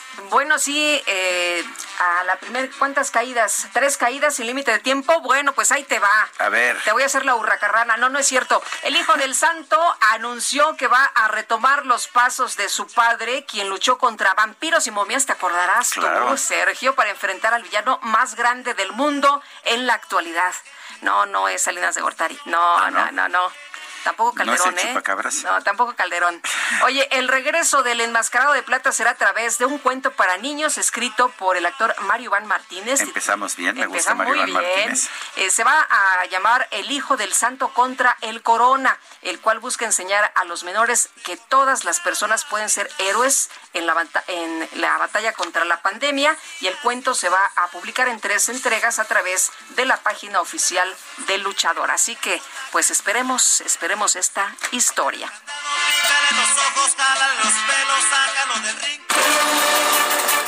Vamos con Israel Lorenzana en el centro histórico. Adelante, Israel.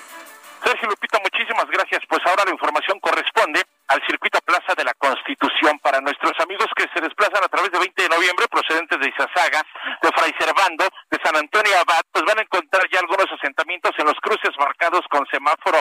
Nada para abandonar esta importante arteria si su destino es República de Brasil o la calle de Tacuba. Hay que recordar que a partir de la zona de la calle de Moneda y con dirección a Pino Suárez tenemos todavía algunos plantones, así que hay que manejar con mucha precaución. Sergio Lupita, la información que les tengo.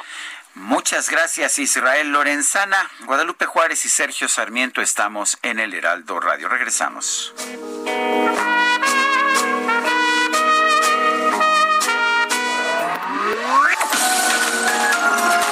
Sergio Sarmiento y Lupita Juárez quieren conocer tu opinión, tus comentarios o simplemente envía un saludo para ser más cálida esta mañana. Envía tus mensajes al WhatsApp 5520 109647.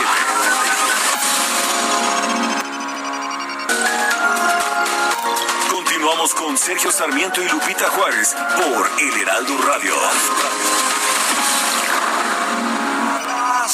Hondo y ahora me dueles. Si todo lo que nace perece del mismo modo, un momento se va y no vuelve a pasar.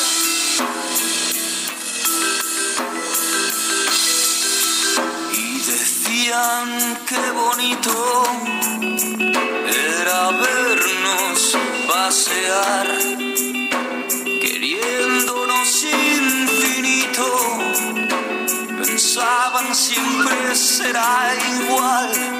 infinito. Infinito, nos la pidió una persona de nuestro público. Aquí está. Estamos escuchando a Enrique Bumburi. Yo lo conozco bastante poco, Guadalupe. Pues ya somos Estamos Pero lo estamos ¿no? conociendo esta mañana. Pues está Hay bien. algunas que fueron muy, muy famosas, de los grandes éxitos, ¿no? Pero esta, la verdad, yo no la conocía y una persona del auditorio nos dijo, oiga, ponga... Bueno, no nos dijo a nosotros, le- directamente a Quique, ¿no? Porque ese es el departamento de Quique. Así es. Son las complacencias. Las complace y como ya tiene su club de fans, pues ahí está. Y Mauricio Jiménez dice, hoy en desacuerdo con la música, no me gusta el imitador de Rafael con mezcla de Jim Morrison. bueno, pues hay, hay de todo un poco. Y prefiere a, Cerati, Gustavo Cerati, ¿no? Pues lo vamos a tener en septiembre, en su aniversario luctuoso. Puma Azteca, eh, EA, gracias Sergio Lupita por la música de Enrique Bumburi en esta mañana. Y Enrique Garza, Ernesto Garza, Wu para mi hermosa música y excelente intérprete, me encanta, me hicieron mi día. Son las 9.32. Sergio Sarmiento y Lupita Juárez. Tecnología con Dalia de Paz.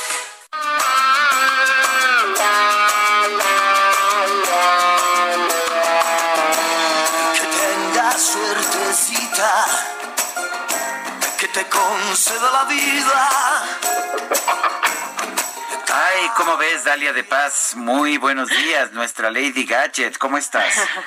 Híjole, Sergio, Lupita, qué bonito escucharlos. Y por supuesto que a mí me encanta eh, Bumburi. Ya iba a decir Gustavo Cerati, pero también me gusta Gustavo Cerati y Enrique Bumburi. Lo que pasa es que son de la generación y esta canción de Suertecita es una de mis favoritas. Y yo espero que tengamos suertecita y se acabe y pronto encontremos la cura para el COVID, porque fíjense que precisamente ayer leía en Shataka, México, en uno de los sitios especializados de tecnología, que Bill Gates, ex CEO de Microsoft afirmó que la pandemia de COVID-19 terminará hasta 2021, o sea, todavía va para largo. Pero hay que esperar, tener fe y suertecita, eh, pues en que esta pesadilla podría acabar antes. Gates es uno de los hombres más ricos del mundo que buscará que la vacuna cueste 3 dólares para todo el mundo. De hecho, la Bill and Melinda Gates Foundation invertirá 150 millones de dólares en Serum Institute of India, uno de los principales fabricantes de vacunas a nivel global. El objetivo es poder producir unas 100 millones de dosis cuyo precio no deberá superar los 3 dólares. El fundador de Microsoft considera que la primera vacuna se aprobará a inicios del próximo año. En cuanto a su eficacia contra la enfermedad y la transmisión, no será ideal y puede no tener una larga duración, dijo en entrevista con la, una revista eh, muy importante ahí en Estados Unidos. Y hablando de esta firma, Sergio Lupita, quiero platicarles que finalmente Microsoft decidió traer a uno de los portafolios más populares a nuestro país. Hablo de la línea Surface que llega muy equipada con seis diferentes dispositivos para todos los gustos y necesidades, eh, tales como la Surface Pro 7, Surface Pro X, Surface Book 3, Surface Laptop, Laptop 3, Surface Go 2 y Hub 2S. Y básicamente con esta plataforma creada pensando en las diferentes necesidades de cada sector de consumo y empresarial, el gigante tecnológico pues busca alcanzar a todo tipo de usuarios y estilos de trabajo, desde estudiantes, empleados móviles, hasta empresas pequeñas y grandes corporativos con equipos que bien vale la pena ver e invertir, ya que cuentan con un diseño muy atractivo, productividad y versatilidad. De hecho, me gustaría compartir con ustedes dos de estos seis dispositivos que sin duda me parece que pueden ser muy útiles, por ejemplo, para los que trabajan desde casa o que tienen que trasladarse hasta para los niños que se quedarán tomando clases en línea. Y el primer equipo es una de las estrellas de Microsoft. Yo creo que es una de mis favoritas, es la Surface Pro 7, un equipo dos en uno que busca ofrecer un balance perfecto entre tablet y laptop. Incorpora puertos USB-A, USB-C, un micrófono dual para tomar ahí nuestras conferencias, una batería de hasta 13 horas, que pues sí es un gran plus, para que nos dé prácticamente esa flexibilidad de movernos sin tener que estar atados a un cable.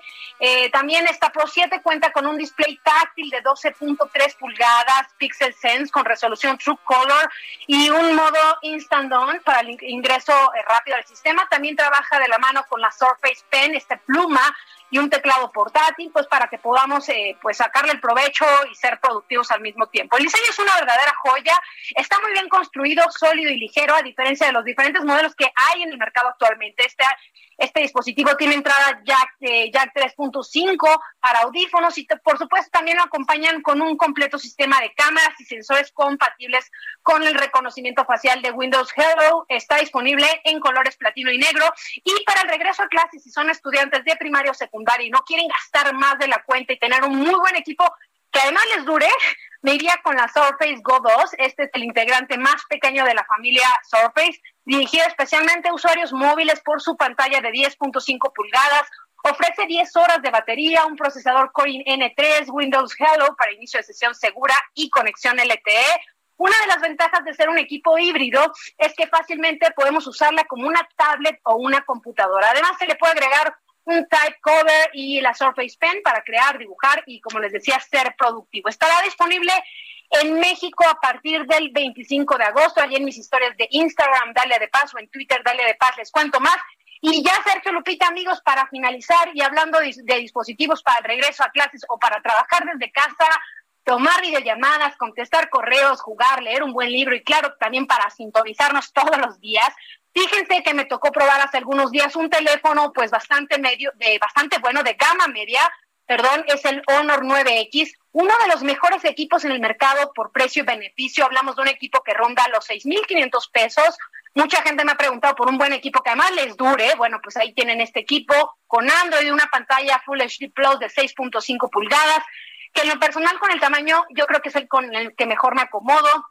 6 de RAM, 128 de almacenamiento, tiene una cámara retráctil con un lente de 48, de hecho son tres lentes y una frontal, una cámara frontal de 16 que como les digo, en la personal experiencia de uso pues me tiene muy satisfecha. Este Honor 9X llega en un color esmeralda, se ve bastante bien, resalta todo el diseño del equipo.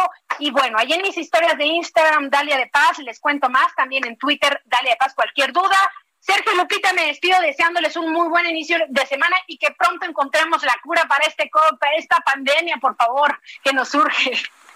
Me urge abrazarlos. Y bueno, eso también, también a nosotros. Muchas gracias. Les mando un abrazo. Hasta luego, Dalia. Muy buenos días. Y son las nueve con treinta y ocho. La micro deportiva.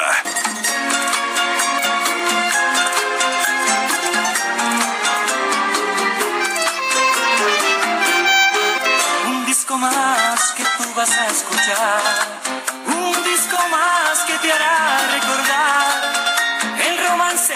Bueno, la micro deportiva siempre trae música diferente. Y Julio Romero, ¿cómo te va? ¿Cómo estás, Sergio Lupita? Muy bien, muy buenos días. Amigos del auditorio, qué placer saludarles. Pues sí, nos informa el DJ Quique Cacharpo, el único del cuadrante, que es Charlie Sa música el día de hoy. Bueno, vámonos rapidísimo con la información. A través de un comunicado, la directiva de los rojinegros del Atlas anunció el cese de Rafael Puente del Río como su director técnico luego del empate ante el San Luis el fin de semana. Un punto de nueve disputados en la presente campaña y una racha negativa desde la temporada anterior fueron motivos suficientes para tomar esta decisión.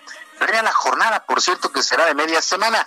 Bajo las órdenes de Rafael Puente, los rojinegros entregaron nueve juegos, una victoria, un empate y siete derrotas, ocho goles a favor, 18 en contra. Sí, no trae buenos números, pero en lo absoluto, Rafael Puente, vamos a ver si puede ser su última oportunidad, porque la verdad que la ha dejado escapar aquí con el equipo de los rojinegros del Atlas. Por cierto, el otro equipo de Guadalajara, las Chivas, pues estarán presentando a Víctor Manuel Bucetich el jueves como su nuevo director técnico en sustitución de Luis Fernando Tena, que fue cesado pues el día de ayer. Bueno, eh, este día, el día de hoy, este martes, arranca la fecha 4 del Guardianes 2020, hay tres duelos a las 5 de la tarde, a las 17 horas, Necax estará recibiendo a Mazatlán, para las 7, Pachuca contra León, y Tigres contra Puebla a las 9. Por cierto, por cierto, el defensa del conjunto de Tigres, Diego Reyes, anunció que dio positivo de coronavirus tras el último examen realizado.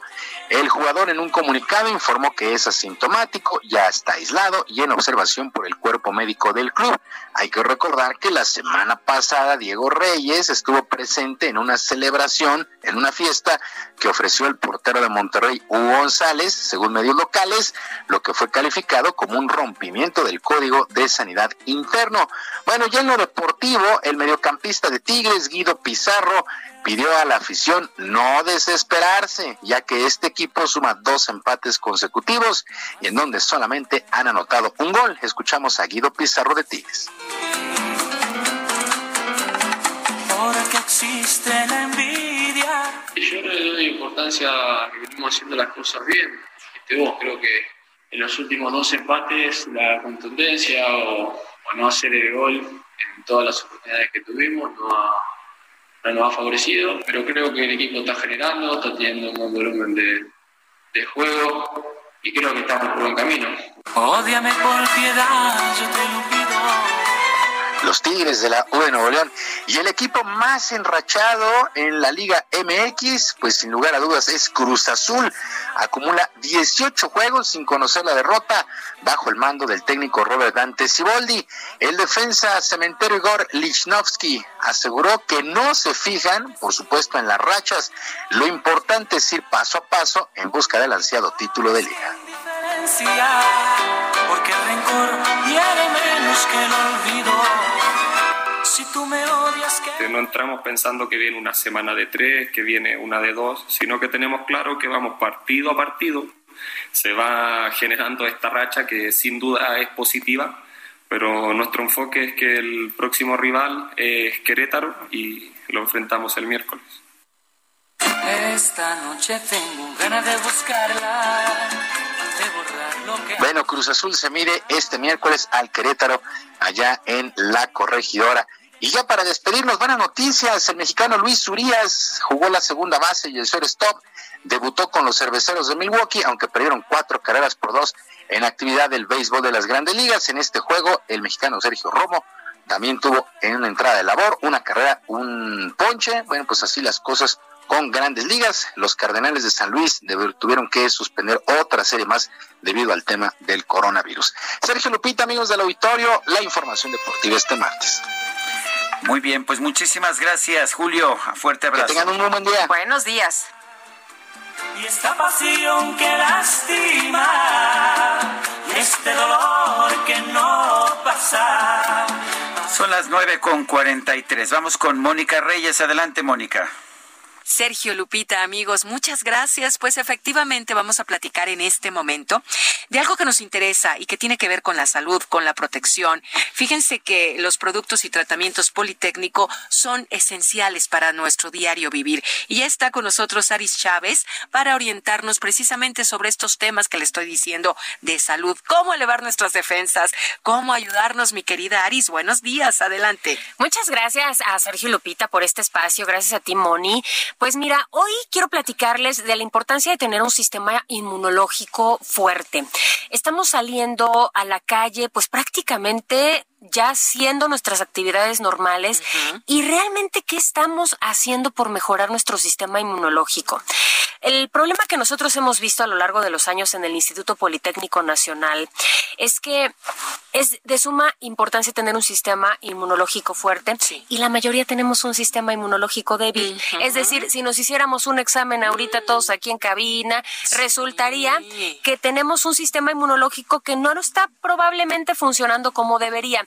Y esto es por muchos factores. El primordial siempre es la mala alimentación, la falta de vitaminas, la contaminación, el estrés, pero tenemos una buena noticia. Mira, en el Instituto Politécnico Nacional durante muchos años hemos estado estudiando un ingrediente que nos ha dado la naturaleza, que proporciona todo eso que necesitamos. Hemos estudiado las propiedades del ajo negro y creamos un tratamiento al cual, además del ajo negro, le agregamos colágeno y cartílago de tiburón que nos brindan todos esos nutrientes que necesitamos todos los días. Claro, el ajo, estamos hablando de un ajo normal que podemos comprar en el mercado, lo parto en pedacitos y me lo tomo, me lo como. No, mira, de por sí el ajo tiene propiedades fantásticas. La abuelita que nos decía que nos comiéramos el ajo en la sopa sabía perfectamente de ese bienestar que nos proporciona. Pero este tiene otro proceso de fermentación, tiene eh, un sinfín de cualidades con un proceso largo, es de, más de, un mes. Y entonces este por eso tiene 100 veces más propiedades. Además, por esa razón es que es tan efectivo y tan potente como tú lo has comentado. Nos ayuda a reforzar nuestro sistema inmunológico de una manera efectiva y así prevenimos y combatimos enfermedades respiratorias como gripe, asma, influenza, bronquitis, entre muchas otras también limpia nuestra sangre. Tomarlo todos los días nos ayuda a mejorar nuestro hígado, a regular nuestra presión arterial, a disminuir los niveles de colesterol, de triglicéridos y de glucosa en sangre. Por eso es 100% recomendable para pacientes con diabetes. Y como viene adicionado con colágeno, es muy eficaz para mejorar nuestras articulaciones y desinflamar y aliviar el, dolor causado pues precisamente por artritis. Qué buena noticia, Aris. Todo esto que nos dices está es espectacular. ¿Quiénes podemos tomar el ajo negro? Porque siempre es importante definir quién sí, quién no, todos. Es un tratamiento natural que puede tomar toda la familia. No tiene efectos secundarios, es una cápsula diaria todas las mañanas y con eso, mira, vamos a tener nuestras defensas muy bien. Nos proporciona mucha energía, mucha vitalidad. No irrita el estómago, ni sabe, ni huele absolutamente a nada. Lo utilizamos como antibiótico, como desintoxicante y también como desparasitante natural. Así es, nuestras defensas al 100% sanas y perfectas, eso me gusta. Aris, ¿cómo adquirimos este tratamiento del ajo negro? ¿Qué hacemos? ¿A dónde marcamos? ¿Qué nos vas a dar? Tienen que llamar porque tengo muchos regalitos, pero hoy tengo una noticia. ¿Qué crees que estamos despidiendo esta promoción que hemos manejado durante todo el mes?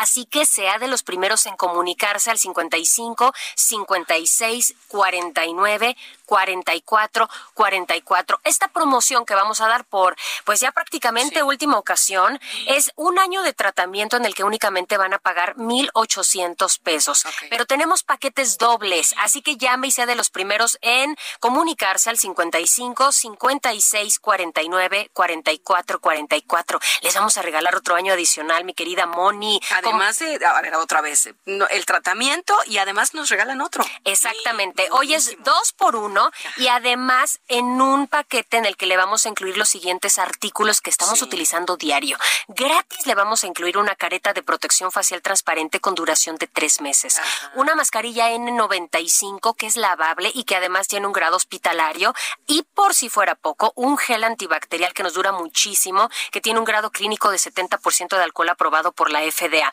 Si es de los primeros en comunicarse, van a obtener todo este paquete doble y además con estos regalos. 55 56 49 44 44. A marcar amigos 55 56 49 44 44 y a llevarnos este magnífico tratamiento del ajo negro. Aris, gracias. Gracias a ti. Regresamos con Sergio Lupita. Son las nueve con ocho. Vamos a un resumen. Esta mañana el presidente López Obrador aseguró que las órdenes de aprehensión libradas en contra de 19 exfuncionarios de la Policía Federal son muestra de que ya no se tolera la corrupción en el gobierno. Por otro lado, el presidente anunció que el próximo 6 de septiembre va a entregar a la Cámara de Diputados su propuesta de presupuesto 2021 con mucha anticipación luego de que Rusia anunció que logró desarrollar una vacuna contra el COVID-19, la Organización Mundial de la Salud advirtió que la precalificación y homologación de todas las vacunas deben pasar por procedimientos rigurosos. La primera ministra de Nueva Zelanda, Jacinda Ardern, informó que las autoridades sanitarias de su país detectaron cuatro casos nuevos de COVID-19 después de 102 días de no haber tenido transmisión local del virus. Ahora que tengo dinero que pueden decirme que todo me sobra. La empresa israelí de joyería Ibel informó que un empresario chino residente en los Estados Unidos, cuya identidad no reveló, ordenó la elaboración de una mascarilla de protección contra el coronavirus, ya que exigió que fuera la máscara, especial porque exigió que fuera la máscara del mundo. Para él, la firma confeccionó una mascarilla de oro blanco de 18 quilates, decorada con 3.600 diamantes blancos y negros y equipada con filtros N99 de alta calificación. El valor 1.5 millones de dólares. Supongo que no es una mascarilla desechable. Cabe duda, la pobreza la traigo en el... Atún Dolores, la calidad se prueba, presenta. Gastrolab con el chef Israel Arechiga. Israel, ¿cómo te va? Qué gusto saludarte. Buenos días. Hola, muy buenos días, Lupita, Sergio, todo el auditorio, ¿cómo están? Nosotros empezando la semana con Gastrolab este martes. Pues muy bien, Israel, adelante. Pues les platico en el contexto de la triste noticia que ocurrió en Líbano la semana pasada. Les voy a hablar de una fruta que tiene el origen en esta zona geográfica, en toda esta zona de Líbano, de Israel, de lo que era Mesopotamia, Irán, Afganistán y es una fruta que en México empieza la temporada en agosto, justo empiezan las mejores, y fue llamada la fruta perfecta por todas las cualidades eh, y propiedades nutritivas y gastronómicas. Estamos hablando de la granada. Y les voy a platicar unos datos, culturas, antiguas que, que han considerado la granada como una parte fundamental de la mesa en general, ¿no? Según los griegos, Afrodita plantó el primer fruto de granada en el mundo, eh, incluso Shakespeare, eh, en uno de los pasajes de Romeo y Julieta, habla que Romeo se esconde en un árbol de granada para, darle una, una sonata a, a Julieta. En China, la granada es símbolo de buena suerte, en el Islam es el árbol del paraíso, y así podemos ir por todas las culturas, este, incluso artistas como Botticelli y Da Vinci pintaban granadas. Entonces, eh, queremos invitar a la gente a que, a que considere a la granada como una fruta que tiene grandes propiedades, tiene más antioxidantes que el vino tinto, para los que somos antes del vino tinto, y hay momentos en los que no degustar una buena copa, pues vamos a tener el complemento nutritivo que aporta el vino en una granada, eh, y ya se nos fue la comunicación. Estamos perdiendo, no sé si podamos, vamos a tratar de recuperarlo. Ya probé granadas, ¿eh? Sí. Sí, ya, ya para esta temporada ya ves que hay muchísimo. Chile en nogada, Ah, por qué supuesto, delicia, ya. qué delicia. Yo esta temporada como no, no he probado todavía mi No. primer chile en nogada, pero Ah, ya está. es cuestión de tiempo, ¿no? Qué riquísimo. Ya, ya me dieron ganas de irme a desayunar. Ya Bueno, recuperamos ya, a... este, te, te perdimos un momento, Israel, nos hablabas de las granadas. Así es. Y bueno, quiero, eh, quiero culminar contándole a la gente un par de tips para poder elegir unas buenas granadas. Lo primero es, mientras más brillante sea el color de una granada, más dulce será el fruto. Eso es, eso es como una parte importante. La segunda es, si queremos una granada para comérnosla hoy mismo, hay que rascarle un poquito la cáscara y en cuanto esta cáscara empieza a desgastarse por poquito que sea, el fruto ya está listo. Y por último, para elegir una gran granada, hay que tocar las que pesen más. Eso quiere decir que los granos de la granada tienen más jugo y están listos para ser consumidos en ese momento. Mm, qué rico, me parece muy bien. Muy bien, Israel, fuerte abrazo, gracias por esta recomendación. Un fuerte abrazo y buenos días. Buenos días. Se nos acabó el tiempo, Guadalupe. Pues vámonos entonces, que la pasen todos muy bien, que disfruten este día y nos escuchamos mañana tempranito.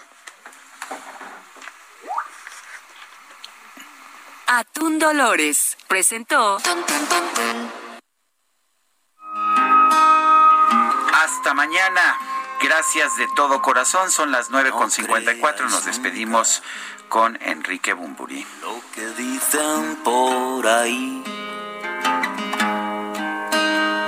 Cualquiera puede escribir y decir lo que piensa sin pensar. Una ocurrencia, un rumor, un tostón filosofal, una línea sacada de contexto. Es un buen pretexto para poder lanzar tu arma arrojadiza contra el resto de la humanidad. Forma de andar te reconocerán, al final el problema serás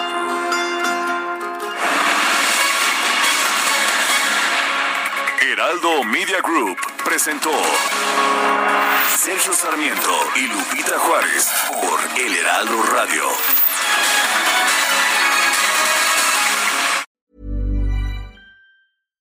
Hi, I'm Daniel, founder of Pretty Litter. Cats and cat owners deserve better than any old fashioned litter. That's why I teamed up with scientists and veterinarians to create Pretty Litter. Its innovative crystal formula has superior odor control and weighs up to 80% less than clay litter. Pretty Litter even monitors health by changing colors to help detect early signs of potential illness. It's the world's smartest kitty litter. Go to prettylitter.com and use code ACAST for 20% off your first order and a free cat toy. Terms and conditions apply. See site for details.